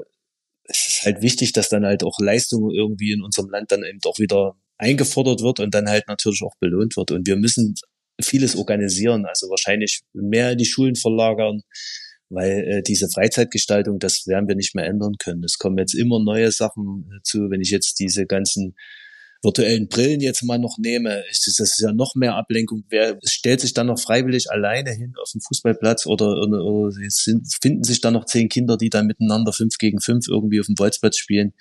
Ich denke nicht. Also müssen wir zusehen, dass wir es halt organisieren. Und da, ich glaube, das haben wir in der DDR wirklich äh, gut verstanden, da dass uns kein Talent durch die Lappen geht, äh, weder auf dem Plattenland noch irgendwie in einer großen Stadt. Und äh, jetzt, ich sag mal so, wenn ich jetzt irgendwo mal nach Sachsen schaue oder nach nach, nach in Mecklenburg-Vorpommern, wenn du da halt irgendwo in Güstrow wohnst, äh, da ist es bis Rostock auch schon ein bisschen weit. Du hast dann gar keine Chance mehr, dich dann irgendwie weiterzuentwickeln, weil es geht ja nur noch über irgendwie organisierten Sport, dass du irgendwie trainieren musst im Verein und dann halt auch noch relativ viel. Also es ist halt, ist schon gut, wenn man da halt äh, frühzeitig dann halt Bewegungstalentierte halt auch für den Spitzensport dann versucht zu gewinnen. Markige und unglaublich starke Worte, ähm, wo wir und ich dir ausnahmslos zustimmen. Ja, also auch nochmal diesen Blick zurück. Was hatte man damals? Was hat man heute? Äh, welche Lehren hat man gezogen? Vielleicht auch zwischendurch mal falsche Lehren gezogen und wo sollte es sich wieder hinbewegen? Und was kann man eben aber auch nicht mehr umkehren? Das waren auch, glaube ich, äh, sehr, sehr richtige äh, Beobachtungen. Jetzt haben wir mit dir über verschiedene Facetten des Ostfußballs, äh, des Osttrainers gesprochen, sind so ein bisschen mit dir durch deine Spieler- und Trainerkarriere gegangen, angefangen Traineramt in Schöneiche, über Braunschweig ins Hier und Jetzt. Du hast eigentlich keine so richtig großen äh, Pausen eingelegt, das haben wir auch ausgearbeitet. Deswegen äh, die ganz klare Frage, Jens, wann sehen wir dich wieder an der Seitenlinie? Das ist jetzt schwer zu sagen. Also es muss halt passen. Das ist halt klar. Ein paar Sachen haben dann halt auch nicht so gepasst und das äh, will man natürlich jetzt äh, beim nächsten Mal vermeiden. Auf der anderen Seite, so viele Optionen wird es wahrscheinlich auch nicht geben. Deswegen muss man dann einfach auch mal schauen, was sich so in den nächsten Wochen oder Monaten dann eben doch ergibt. Wir drücken auf jeden Fall alle Daumen und würden uns sehr, sehr freuen. Jens, wir schließen ab nochmal mit ein, zwei Fragen aus der Community und die erste äh, kommt von meinem Namensvetter Sebastian. Die finde ich sehr spannend. Ähm, ist auch wirklich nicht von mir, wo es mich auch interessiert. Gab es denn schon mal ein Jobangebot aus Aue? Wir haben mal lose gesprochen. Das war aber direkt äh, nach der Freistellung in, in Rostock. Und das war zu zeitig. Also da raus und dann direkt dort irgendwie in, in Aue anzufangen. Das hatte ich halt äh, relativ klar und deutlich eben aber auch da in dem ersten Gespräch gesagt. Und danach war das dann eben doch auch vorbei. Und du hast uns eingangs gesagt, zu deinen aktuellen Tätigkeiten zählt auch, dass du dich äh, im Bereich des Englischen ein bisschen äh, verbessern möchtest. Deswegen die logische Frage, die uns auch ein Instagram-Follower gefragt hat, Robert Schütz hat gefragt, würde dich das Ausland dann reizen? Und wenn ja, in welcher Liga würdest du gern mal arbeiten? Ah, ich glaube, fürs Ausland wäre jetzt die Liga nicht so, so entscheidend, aber wäre schon englischsprachig, wäre gut. Also ich war jetzt noch nicht in England, aber ich dachte mal so, wenn ich die Championship sehe, das sind rundherum äh, auch Top-Vereine und ich weiß nicht, wie es dann halt in der dritten Liga in England ist. Also deswegen, ich, ich hoffe, dass das jetzt äh, irgendwie im März funktioniert, darüber zu fahren und da äh, ein paar Sachen mir eben doch angucken kann. Kannst auf jeden Fall mal das Gespräch mit Danny Röhl suchen, der macht da gerade in der Championship seine Erfahrung. Ja, aber im Moment hat er, glaube ich, auch andere Probleme. Mhm. Mhm. Äh, Superlative sind immer schwierig, gerade wenn man viele Erfolge vorzuweisen hat, aber ein weiterer Instagram-Follower möchte wissen, was war dein geilstes Erlebnis als Trainer? Das ist jetzt, äh, das sind natürlich diese, dieser Aufstieg in die dritte Liga mit Magdeburg und der Aufstieg mit Hansa äh, in die zweite Liga, die kann man halt, halt gleichsetzen, weil sie wirklich so auf der letzten Rille. Es war halt das Entscheidungsspiel in Offenbach und es war halt das Entscheidungsspiel gegen Lübeck, wo, wo du halt dann auch stabil sein musstest als, als Trainer und auch als Mannschaft, dass du dann halt diese Spiele am Ende dann so gestaltest, dass du das Ziel erreichst. Und äh, deswegen die zwei Spiele so auch von der Emotion her, was danach war, die würde ich gleichsetzen. Das waren, glaube ich, so die besten Momente. Und ein richtig geiles Erlebnis, das verzeih mir den Wortlaut Jens, war aber auch dieser Podcast. Es hat mir echt sehr viel Spaß gemacht. Ähm, danke für deine Worte. Ich glaube, dass wir vielen Leuten da draußen zum Glück auch einige Fragen beantworten konnten, die sie so hatten. War interessant, deinen Weg zu verfolgen. Und wir würden uns natürlich wünschen, dich sehr bald an der Seitenlinie wiederzusehen, ob das dann im Fußballosten ist, im Ausland oder wo auch immer. Aber äh, wir sind sehr sicher, du bist heiß und du wirst wahrscheinlich auch wieder so einen erfolgreichen Weg einschlagen wie in Magdeburg oder in Rostock. Also vielen Dank, dass du heute bei Niki Tucker warst. Schön wär's. Naja, euch auch viel Spaß weiterhin. Gute Podcasts und äh, gute Gäste. Danke, danke. Vielen Dank. Tschüss.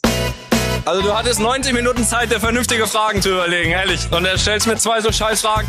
Das war Jens Hertel für euch auf die Ohren. Euch hat sicherlich Spaß gemacht. Von mir gibt's nochmal den großen Dank an die Community, an die vielen eingesendeten Fragen, die es sicherlich dann auch nochmal spannend gemacht haben. Vielleicht die ein oder andere Frage dabei gewesen, die wir uns gar nicht getraut hätten zu stellen. Aber ich war sehr, sehr angetan von der Offenheit und der Ehrlichkeit des Jens Hertel. Und ja, so ist er einfach, Ruby, kann man sagen, ne? Authentischer Auftritt. Ja, genau. Genau so kann man das sagen. Ähm, er hat äh, das geliefert, was wir erwartet haben. Ich bin sehr gespannt, äh, wo jetzt sein Weg hingeht. Und ähm, es war sehr spannend, mit ihm den Weg durchzugehen, sowohl von seiner Herkunft ähm, aus der ehemaligen DDR als auch bis heute. Was hat ihn geprägt? Und ich glaube, dass es tatsächlich auch nochmal ein Mehrwert war und eine Ergänzung war, dass wir auch die eine oder andere weitere Stimme hatten und uns so deswegen ein bisschen, sagen wir mal, langhangeln konnten an dem Thema, was macht eigentlich den Osttrainer aus? Gibt's den so in der Form überhaupt? Und welche Rolle spielt eben Prägung auch ähm, ja fast 35 Jahre nach der Wende?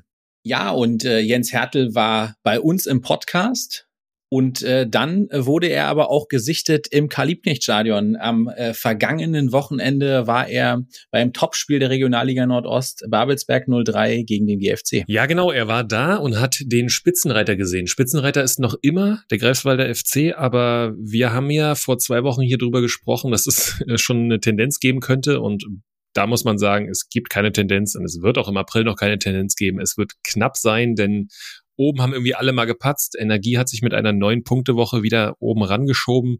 Altklinike ist auf einmal im Modus, hat vier Spiele in Folge gewonnen. Also es bleibt wahnsinnig spannend. Und Robi, was hast du jetzt gerade so für ein Gefühl? Boah, das Gefühl, was ich habe, ist, dass wir bis zum Saisonende boah, einen Zwei- bis Vierkampf haben werden. Ja, und wir haben natürlich viel über den Greifswalder FC als Überraschungsmannschaft, über Cottbus als den Top-Favorit um den Aufstieg gesprochen.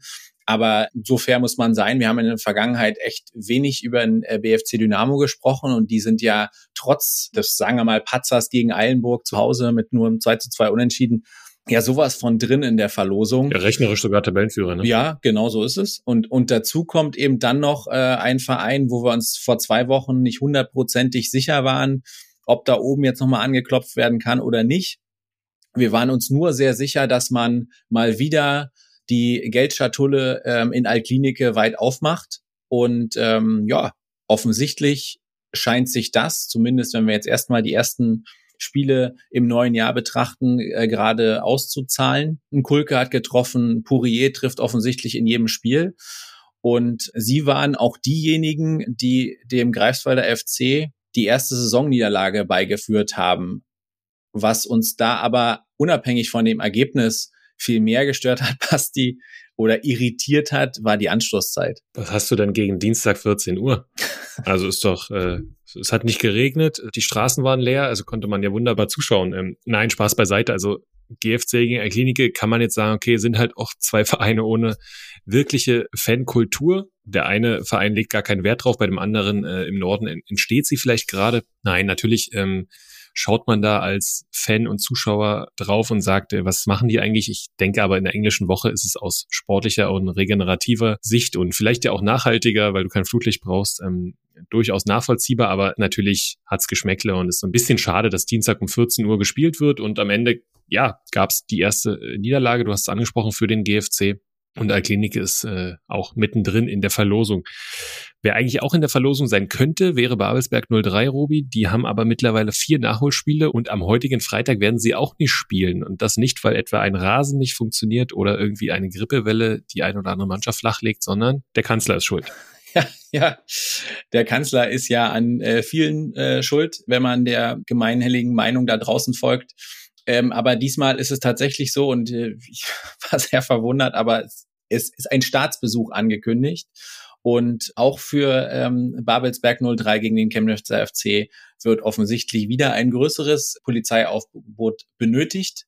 Und diese ähm, Beamten stehen dann nicht zur Verfügung, weil sie sich um diesen Staatsbesuch kümmern müssen. Also das ist äh, unter all den Absagen, äh, die wir bisher so hatten, sicherlich die besonderste.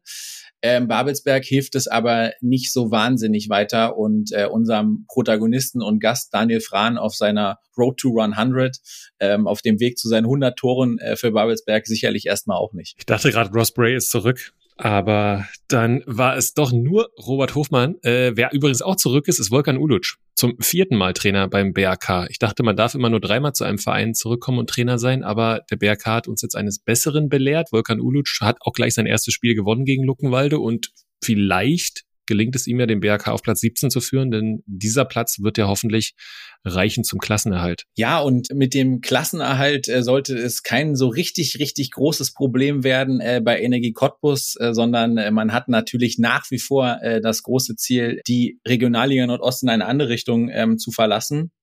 Und so eine ganz, ganz wilde neun Punkte Woche ähm, kann da wahnsinnig helfen. Basti, du hast dir das wilde 4 zu 3 mit zwei Toren in der Nachspielzeit gegen Viktoria Berlin auch selbst im Stadion angesehen. Und ähm, dazu würde ich gerne mal hören, wie deine Wahrnehmung von Energie jetzt gerade ist. Ja, ich war im LEAG Energiestadion, wie es ja mittlerweile heißt, und habe die beste Mannschaftsleistung in einer Halbzeit gesehen bisher in der Regionalligasaison. Also was Viktoria dort in der ersten Halbzeit abgefackelt hat, war fußballerisch, spielerisch, läuferisch, auf allen Ebenen wirklich absolut top. Da hätten sie wahrscheinlich jede Mannschaft an die Wand gespielt. Ähm, Energie war auch ganz schwach. Es gehören ja immer zwei dazu. Ähnlich war es wohl gegen Hansa am Wochenende zuvor. Du, aber am Ende äh, drehen sie es mit viel Qualität, mit äh, viel Kraus, viel Heike und haben halt auch eine sehr, sehr gute Mannschaft. Und mit diesem Publikum dann in einem Abendspiel ist einfach noch irgendwie alles möglich. Also du gewinnst dieses Spiel nirgendwo anders als im Stadion der Freundschaft, wie es für die Fans ja noch heißt. Und äh, ja, das hat sie dann, glaube ich, wieder zurückgeführt in die Erfolgsspur. Nach dem ja, Arbeitssieg gegen Hansa gab es dieses Spektakel gegen Viktoria, dann einen souveränen Sieg gegen gebeutelte, kranke Chemnitzer. Aber auch das muss man erstmal hinkriegen und sie sind zurück und natürlich mit einem Wahnsinnstransfer, also Maximilian Kraus, dass sie den dann am letzten Tag der Transferperiode noch bekommen haben, für einen so wird aus jener äh, kolportiert. Mittleren fünfstelligen Betrag. Das ist schon für die Liga absoluter Wahnsinn. Das ist schon eine Hausnummer. Und äh, ja, damit ist aber auch irgendwie gezeigt, äh, Cottbus geht all in sechs Transfers im Winter nochmal nachgelegt, den einen oder anderen aussortiert, der im einen oder anderen gesagt, er wird keine Minute mehr spielen. Und damit äh, werden sie ja auch dem gerecht, was du vor zwei Wochen hier noch sehr scharf kritisiert hast. Ja, also du hast äh, ja davon gesprochen, dass die ersten Transfers die Energie so getätigt hat. Naja, mehr oder minder hat man sich danach äh, medial eher dafür verteidigt. Jetzt sieht die Bilanz aber insbesondere natürlich durch äh, Maximilian Kraus äh, aber da deutlich anders aus. Genau. Am Ende brauchen sie diese Breite im Kader, um mitzuhalten. Ich äh, gehe davon aus, dass sie bis zum Ende oben mitspielen können, dann auch die Erfahrung haben aus dem letzten Jahr. Sie haben sich auf jeden Fall mit dem Transfers zurückgekauft in den Aufstiegskampf. Ja, und heute Abend hätte der Aufstiegskampf für Energie im altehrwürdigen AKS in Leipzig eigentlich weitergehen sollen, aber daraus wurde nichts, weil ähm, Energie am Mittwoch verkündet hat, dass sie krankheitsbedingt äh, keine Mannschaft äh, zusammenbekommen. Und ich bin ganz ehrlich, das hat mich schon ein Stück weit irritiert, zumal es ja schon das zweite Mal diese Saison ähm, der Fall ist, dass Cottbus ein Spiel krankheitsbedingt absagen muss. Und du hast eben die, die Neuzugänge und die Breite im Kader angesprochen. Energie verfügt meines Wissens auch über eine spielfähige U19. Lange Rede, kurzer Sinn. Ich war ein bisschen äh, verwundert, wünsche aber natürlich allen Erkrankten da in allererster Linie eine gute Besserung und dass Energie auch schnell wieder eingreifen kann.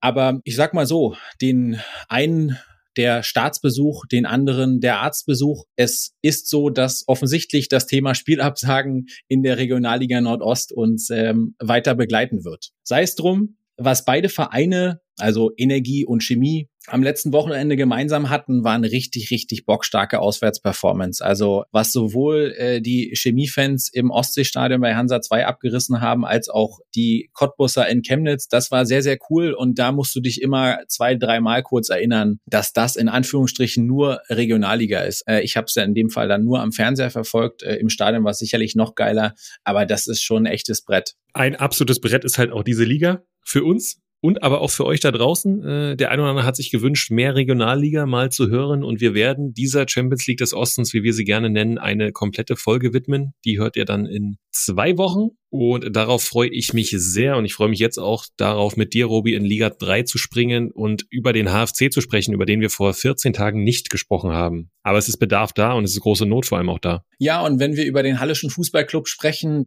müssen wir uns leider immer wiederholen, äh, weil wir müssen über die Gegentorflut sprechen beim HFC. Man hat jetzt sage und schreibe 54 Gegentore bekommen nach 25 Spieltagen. Das ist krass viel. Selbst der VfB Lübeck, der am Wochenende sieben von Dynamo bekommen hat, hat in Anführungsstrichen nur 46 Gegentore. Und äh, diese Gegentorflut ist absolut die Flut eines Absteigers. Und es gab noch nie einen Verein in der dritten Liga, der nach 25 Spielen 54 Gegentore hatte. Ja, Robi, und ich muss ehrlicherweise sagen, ich rechne so ein bisschen Woche für Woche damit, dass irgendwie vielleicht auch was passiert von den Verantwortlichen. Wir haben hier des Öfteren über das Rhetoristisch Thomas Sobotzig gesprochen. Ich bin vorsichtig optimistisch, dass sie durchhalten, weil ich, wir haben hier auch gesagt, wir finden es spannend, ähm, dann auch mal in einer Konstellation weiterzumachen und für Konstanz zu sorgen. Aber ich kann mir nicht vorstellen, dass es noch zwei weitere Niederlagen für den HFC geben kann es ist noch immer so ein bisschen das Glück aus meiner Sicht, dass sie über dem Strich stehen. Aber wenn du jetzt guckst, was da drunter los ist, speziell auch mit Waldhof Mannheim, habe ich das Gefühl, es wird nicht mehr lange gehen, dass sie über dem Strich stehen. Spielst jetzt bei erstarkten 60ern, hast dann ein ganz wichtiges Heimspiel gegen Lübeck, empfängst dann Dynamo und boah, ich sag mal so, wenn du gegen Lübeck nicht gewinnst, könnte es sein, dass du gegen Dynamo einen neuen Trainer hast. Das ist, glaube ich, keine zu steile These. Ich bin mir fast sicher, dass ähm, HFC gegen VfB Lübeck ein Do-or-Die-Game wird. Ich muss dir aber auch sagen, was dann dafür spricht ähm, oder was bisher auch dafür gesprochen hat, sowohl am Trainer als auch an der sportlichen Leitung festzuhalten, ist der spielerische Ansatz, den der HFC fährt. Und ähm, wir haben uns am Wochenende ja beide das kleine Ostderby angeguckt, ähm, HFC gegen Aue wo sie sich meines Erachtens sehr unnötig auch um den Lohn bringen. Zumindest verlieren dürfen sie es nicht, ne? Ja, genau, genau. Also sind dann in Unterzahl durch mal wieder echt eine wenig clevere rote Karte, die dann auch im Elfmeter folgt und dann eben dem 2 zu 3. Aber dann waren sie eigentlich äh, für den Rest auch die bessere Mannschaft. Und ähm, sie waren auch zweimal in Führung, natürlich auch bisschen glücklich, ein abgefälschtes Tor und so weiter. Aber mh, hm, das ist echt eine sehr gefährliche Gemengelage. Du hast die Kontrahenten unten äh, angesprochen, Waldhof Mannheim schon genannt. Ich glaube auch, dass Duisburg äh, noch nicht so weg ist, wie man sie vielleicht schon mal weggesprochen hat. Und so ein bisschen, was ich denke immer, Enrique Lofolomo ist für mich immer so ein bisschen so ein Sinnbild. Ja, also der hat super Anlagen. Ja, den kannst du in der Innenverteidigung spielen lassen auf der Sechs. Der äh, nickt vorne mal einen ein. Der hat Dynamik, der hat die Power. Wir haben schon oft über ihn gesprochen. Er ist noch relativ jung boah, guck ihn dir vorm Gegentor an äh, von Beat, den hätte ich ja fast gemacht. Nein, nein, nein, nein. Also so weit wollen wir nicht gehen, aber ich, ich weiß, was du meinst, Robi. Ich, man muss dem Jungen vielleicht äh, zugutehalten, sein erstes Jahr in der dritten Liga. Aber ich weiß, was du meinst. Es ist so ein bisschen Sinnbild für so eine Situation, wo sie sich immer wieder selber reinbringen. Und ja, vielleicht ist es aktuell so ein schleichender Prozess Richtung Regionalliga, der beim HFC einsetzt. Der große Turnaround wird benötigt. Er ist ausgeblieben gegen Erzgebirge Aue und damit lass uns mal über die Auer sprechen, Robi. Sieg der Moral, kann man so sagen? Ja, definitiv. Sieg der Moral, ganz, ganz wichtig, auch jetzt vor dem nächsten Derby und dem Sachsen-Derby, wo man sowohl im Erzgebirge als auch in Elbflorenz im Ganzen sicherlich noch größere Bedeutung zumisst. Und ja, du spielst jetzt zu Hause gegen Dynamo, bist zu Hause fünf Spiele ungeschlagen, kommst mit dem Rückenwind eines Sieges der Moral und was du auch nicht vergessen darfst, und darüber haben wir auch schon mal gesprochen, darüber haben wir auch mal mit Martin Mennel gesprochen. Am Wochenende ähm, spielen auch Essen und Ulm gegeneinander. Entweder nehmen die sich die Punkte weg oder nur einer der beiden wird äh, gegebenenfalls den Platz drei eben verteidigen oder daran rücken. Sollte Aue Dynamo schlagen, sind sie auch echt nochmal in der Verlosung, was Platz drei äh, angeht. Und wie gesagt, wir haben erst Mitte, Ende Februar. Da ist noch, es ist noch wirklich einige Spiele zu spielen und einige Punkte zu vergeben. Ähm, aber Aue ja, ein bisschen inkonstant, aber wenn du die letzten Ergebnisse anguckst, gewinnst zu Hause gegen Lübeck, souverän, dann auch starker Auftritt von Pepic, damals noch in der Unterzahl, dann holst du einen Punkt gegen 60, wo eigentlich drei drin sind und gewinnst jetzt eben. Also die Bilanz ist gerade recht positiv. Ja, das ist sie. Ich bin sehr gespannt auf Sonntag, weil es wäre natürlich dann auch so ein Momentum, wenn du Dynamo schlägst. Ich rechne ehrlicherweise sportlich nicht damit, weil die Auftritte dann von Aue auch zuletzt gegen 1860 und jetzt auch in Halle, klar holst du vier Punkte, aber die waren jetzt nicht sonderlich aufstiegsreif. Du musst natürlich aber auch nicht aufstiegsreif im Februar sein, sondern dann vielleicht im April und Mai. Ich bleibe aber bei meiner Einschätzung von Erzgebirge Aue, dass es für einen einstelligen Platz reichen wird, aber dass sie nicht nochmal oben ranrücken. Ja, und äh, der Gegner, der am Wochenende kommt, kommt vermutlich auch mit relativ äh, viel Rückenwind. Die SG Dynamo kommt mit einem 7 zu 2 Heimsieg gegen Lübeck. Und äh, ja, nachdem in den Wochen zuvor, das sagen wir mal so, das war jetzt nicht alles nur superglücklich für Dynamo. Also du hast in Ingolstadt verdient verloren, wie ich fand, hast aber gegen Dortmund zweimal wieder so ein wahnsinniges Spiel gehabt, was du niemals im Leben verlieren darfst. Und alles Unglück dieser Welt hatte dann am Wochenende plötzlich der VfB Lübeck inne. Ja, also da kann ich euch nur ans Herz legen, euch mal eine Zusammenfassung dieses Spiels anzugucken, denn Eigentor abgefälscht, nochmal abgefälscht, Elfmeter verschossen. Also, wenn du Scheiße am Fuß hast, dann hast du richtig Scheiße. Torwartfehler hatten wir noch im, im Repertoire. Torwartfehler hätten wir noch im Repertoire, äh, ganz wichtig. Also, es war ein komplett gebrauchter Tag. Dynamo hat dann endlich mal das Quäntchen mal auf ihrer Seite gehabt. Das musst du dir erarbeiten.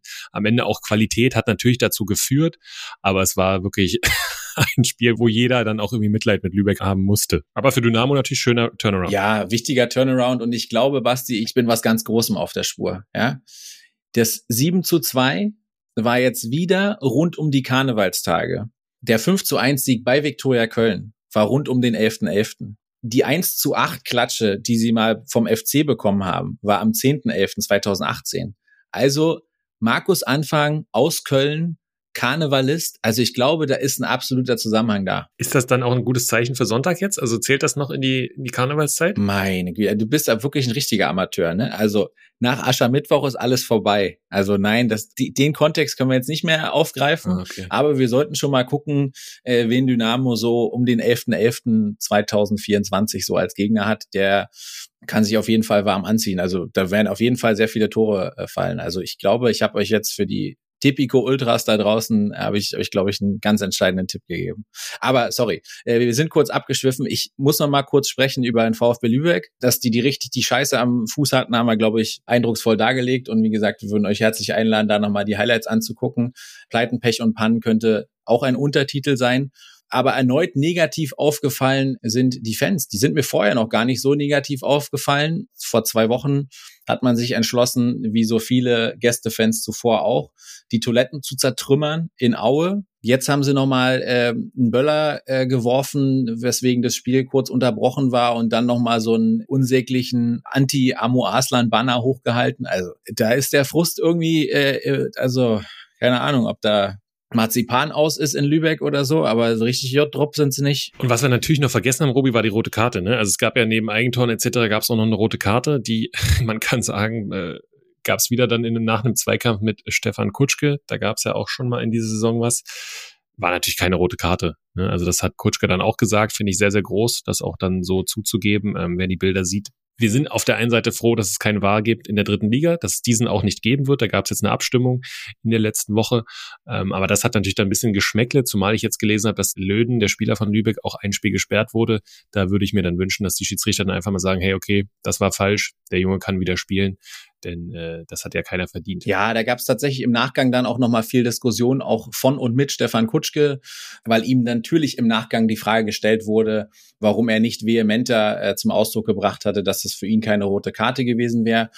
Er hat dann gesagt, dass er die Verantwortung ganz klar äh, beim Schiri gespannt sieht. Da ist auch was dran. Ja, die sind ja inzwischen schon zu viert. Und der Linienrichter hatte auch klare Sicht, eine rote Karte, die du niemals im Leben ähm, geben darfst. Und ehrlicherweise auch schon die zweite, du hast es angesprochen, im Hinspiel Dynamo gegen Ingolstadt gab es auch mal eine rote für Fröde. Und äh, Fröde ist ja zu unserer Überraschung vor der Saison nach Ingolstadt gewechselt von der Ostsee. Und ich glaube, Basti, wir müssen sprechen über Hansa Rostock. Dein Übergang war wesentlich besser als der Auftritt von Hansa Rostock in Osnabrück. Es war ja, wir hatten das auch in den letzten Wochen immer so ein bisschen herauskristallisiert, ein ganz, ganz wichtiges und wegweisendes Spiel für Hansa und den neuen Trainer Mersat Selim Begovic. Und es gab einen, ja, wie ich finde, erschreckenden Auftritt mit 36 äh, Prozent Ballbesitz, 1,05 zu 3,4 XG-Wert. Also Osnabrück hat nicht gespielt wie ein Tabellenletzter, sondern Hansa hat eher gespielt wie ein Tabellenletzter, hatte aber einen Torwart wie ein Tabellenführer. Ja, das hast du wunderbar äh, zusammengefasst. Ist mal wieder so gewesen,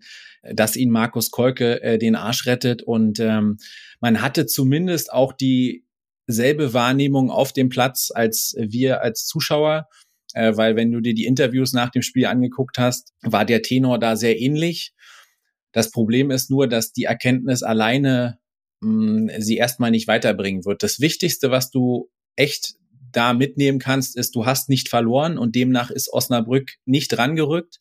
Aber ansonsten, boah, also da ist äh, Kampf und Willen und so auch viel drin, war auch gegen Hannover drin. Ähm, wir haben über den Heimsieg, den, den erzwungenen Heimsieg gegen Elversberg gesprochen. Du hast jetzt äh, den HSV zu Hause, wo du absolut nichts zu verlieren hast, aber ich bin fast ein bisschen sprachlos. Mir fehlen gerade ein bisschen, im wahrsten Sinne des Wortes, ein bisschen die Anker. Ja, Anker passen gut zur Ostsee. Ähm, mir fehlen ehrlicherweise die Vereine, die hinter Hansa Rostock landen sollten, weil wenn ich jetzt Osnabrück gesehen habe, okay, könnte da auch noch mal was kommen äh, neun Punkte sind aber neun Punkte. Und wenn ich darüber schaue, hast du Braunschweig, die gerade im Modus sind. Du hast Schalke, die es irgendwann schaffen werden. Äh, nach Wiesbaden sind schon sechs Punkte. Lautern jetzt mit neuem Trainer. Boah, also das ist sowas, was mir ehrlicherweise Angst macht. Wenn wir jetzt auf die nächsten Spiele schauen, spielst du gegen den HSV und gegen Fortuna Düsseldorf. Äh, da wirst du jetzt auch nicht zwingend punkten. Also es wird ein ganz, ganz langer Weg für Hansa Rostock.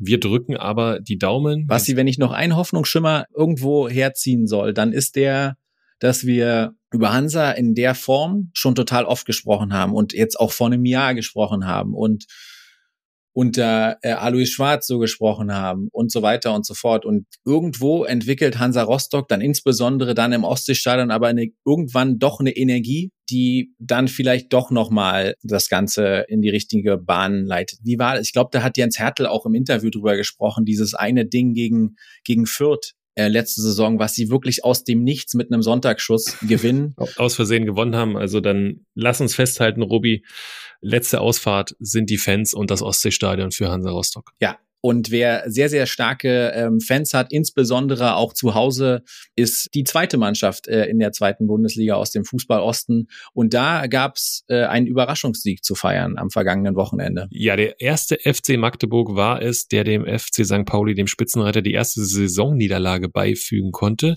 Und das mit 1 zu 0 schöner Torwartfehler, schaut's euch gern nochmal an. Äh, aber zu null gespielt gegen St. Pauli, das hat bisher ganz, ganz wenige geschafft. Und dementsprechend, auch wenn du auf die Tabelle schaust, ein ganz, ganz wichtiger Sieg, speziell nach dem Unentschieden gegen Kiel, nach dem späten der Niederlage in Braunschweig. Und jetzt hast du Hertha Schalke vor der Brust. Also ganz, ganz wichtiger Sieg, um einfach auch Ruhe zu behalten. Ich denke auch, dass das reichen wird aufgrund der Punkte. Wir haben da nie Not ausgerufen in Magdeburg. Aber man könnte so ein bisschen sagen, Robi, nach dem Hinrundenspektakel sind wir beim Minimalismus angekommen an der Elbe. Ja, das sieht man in der Tat. Guck die letzten Ergebnisse an. 0-1, 1-1, 1-0. Und wir müssen ja nur die beiden nächsten Spiele nehmen. Du hast äh, Hertha und äh, Schalke angesprochen. Das war in der Hinrunde ein 6 zu 4 Heimsieg gegen Hertha und eine 3 zu 4 Niederlage auf Schalke. Und äh, das zeigt so ein bisschen, ähm, oder die kommenden beiden Spiele werden jetzt vielleicht auch zeigen, ob es bei diesem äh, Minimalismus äh, bleibt, ob Magdeburg weiter hinten relativ stabil steht, nach vorne aber ein bisschen biederer unterwegs ist. So oder so ähm, zeigt es aber auch nochmal, dass das System äh, Christian Titz offensichtlich auch äh, eine gewisse Flexibilität ähm, hat und dass vielleicht jetzt auch die Verpflichtung von einem sehr erfahrenen Mann mit Tobi Müller hinten in der Innenverteidigung vielleicht nochmal dazu beigetragen hat. Äh, was es auf jeden Fall wird, ist, es wären jetzt zwei absolute äh, Highlights äh, für die Fans des ersten FC Magdeburg. Ich gehe davon aus, dass wir sowohl am heutigen Freitag im Berliner Olympiastadion äh, eine fünfstellige Anzahl an Magdeburg-Fans äh, sehen werden. Und dann hast du natürlich Samstagabend äh, Heimspiel 24.02. gegen Schalke. Das ist natürlich auch ein absolutes Highlight. Wie kommt man jetzt von absolutem Highlight zu Union Berlin, Robi? das ist in der Tat äh, an der Stelle wirklich ein schwieriger Übergang boah, Highlight und, und vielleicht die Heimserie. Also ja, vier ja, Spiele von ja. Lennart Bielitzer, mal mit ihm, mal ohne ihn. Ne? Wir wissen ja um die Thematik, aber es gab den nächsten Sieg, 1-0 gegen Wolfsburg mit Kevin Behrens. Ja, erneuter Arbeitssieg kann man sagen. Ja, erneuter Arbeitssieg. Ähnlich wie bei Hansa auch. Ganz, ganz viel Dank gilt da auch dem Torhüter. Wir haben über die Vertragsverlängerung mit Frederik Renault äh, gesprochen. Ähm, Stand jetzt äh, würde ich sagen, das war eine Vertragsverlängerung, um ihn sehr teuer äh, zu verkaufen, weil wenn Frederik Renault bis zum Saisonende diese Form hält, dann wird er wahrscheinlich auch nächstes Jahr Champions League spielen und vermutlich nicht mehr an der alten Försterei. Meinst du echt? Also wer, wer holt den? Ja gut, es ist ja immer die Frage, wer auf der Torhüterposition gerade eine Vakanz hat und da musst du ja nicht nur im Inland gucken. Gerade im Ausland gibt es ja viele Vereine mit einem sehr, sehr großzügigen Geldbeutel. Vielleicht liege ich auch falsch mit meiner These, aber ähm, ich könnte mir das sehr gut vorstellen, dass man sich zwar jetzt sehr gefreut hat, wir ja auch, dass Renault verlängert hat und bleibt, aber dass das vielleicht mh, hm, auch eher ein Kniff war, um da wirklich Geld, respektive viel Geld in die Kassen zu spülen. Hm. Robi, was wir festhalten können, ist außerdem Platz fünf in der Rückrundentabelle von Union Berlin. Und aktuell, ja, du hast fünf Punkte Vorsprung auf Köln, da Hoffenheim ganz, ganz spät den Ausgleich gemacht hat am Sonntag. Das war ganz, ganz wichtig für Union. Ich glaube aber, wenn du Heimspiele so gewinnst äh, und wenn du viele Heimspiele gewinnst, wirst du nicht absteigen und äh, dann wird es am Ende vermutlich Platz 12, 13 und eine interessante Saison mit viel Turbulenzen bei Union Berlin. Würdest du das unterschreiben? Das würde, glaube ich, jeder unterschreiben im Umfeld äh, von Union. Ich glaube, da würde jeder auch gerne einen Haken dran machen, dass man jetzt am Ende die Klasse hält und sich irgendwo, wie du sagst, zwischen 11 und 14 am Ende dahin manövriert, dann wäre das gut und dann hat man hoffentlich im Sommer ein bisschen Ruhe, um sich zu sortieren. Und dann kann man diese ganze Achterbahnfahrt im Positiven wie im Negativen dieser Verein in den letzten Jahren durchlebt hat, und dann kommt ein bisschen Ruhe rein. So, Tagesgeschäft ist erstmal, du hast es gesagt, bei der TSG Hoffenheim am Samstag, die auch irgendwie eine ganz, ganz beschissene Phase ähm, gerade haben. Also da bin ich auch mal gespannt. Die sind ja auch immer ein bisschen grundnervös, wie lange Materazzo da noch äh, wirken darf. Und dann hast du den Heimspiel-Doppler. Zu Hause gegen Heidenheim und dann gegen Borussia Dortmund. So, und im Idealfall hast du dich vielleicht äh, dann da äh, sogar schon ein bisschen freigeschwommen von unten. Sie sind auch halt so ein bisschen abhängig, was unten passiert. Wenn jetzt der neue Mainz-Trainer durchdreht, äh, wenn Köln jetzt äh, doch mal ein paar Punkte holt, wird es vielleicht enger. Aber du hast ja auch vor dir Vereine wie Bochum oder Augsburg, die ein, zwei Punkte mehr haben, die schon absolut in Reichweite sind deswegen. Haken dran an den Abschiedskampf für Union Berlin aus meiner Sicht und Haken dran auch an diese Folge, Robi, die mir sehr, sehr viel Spaß gemacht hat. Nicht nur deinetwegen, sondern ehrlicherweise muss ich sagen, vor allem auch wegen Jens Hertel. Ja, wir hoffen, das hat auch euch äh, genauso gut gefallen wie uns. Der Appell geht raus, äh, den kennt ihr schon. Wenn es euch äh, gefallen hat, wenn euch Niki Taka gefällt, dann äh, sagt es gern euren Freunden und Freundinnen. Bewertet uns auf den einschlägigen Plattformen das hilft uns weiter und folgt uns gerne auf Instagram. Wir werden gerade jetzt um die Folge Jens Hertel, werden wir sicherlich auch noch den ein oder andere zusätzlichen Content äh, liefern um das Thema Osttrainer. Und ja, da könnt ihr euch drauf freuen. Wir freuen uns darauf, euch in zwei Wochen äh, wieder zu hören und wünschen euch sportfrei und eine gute Fastenzeit. Sportfrei.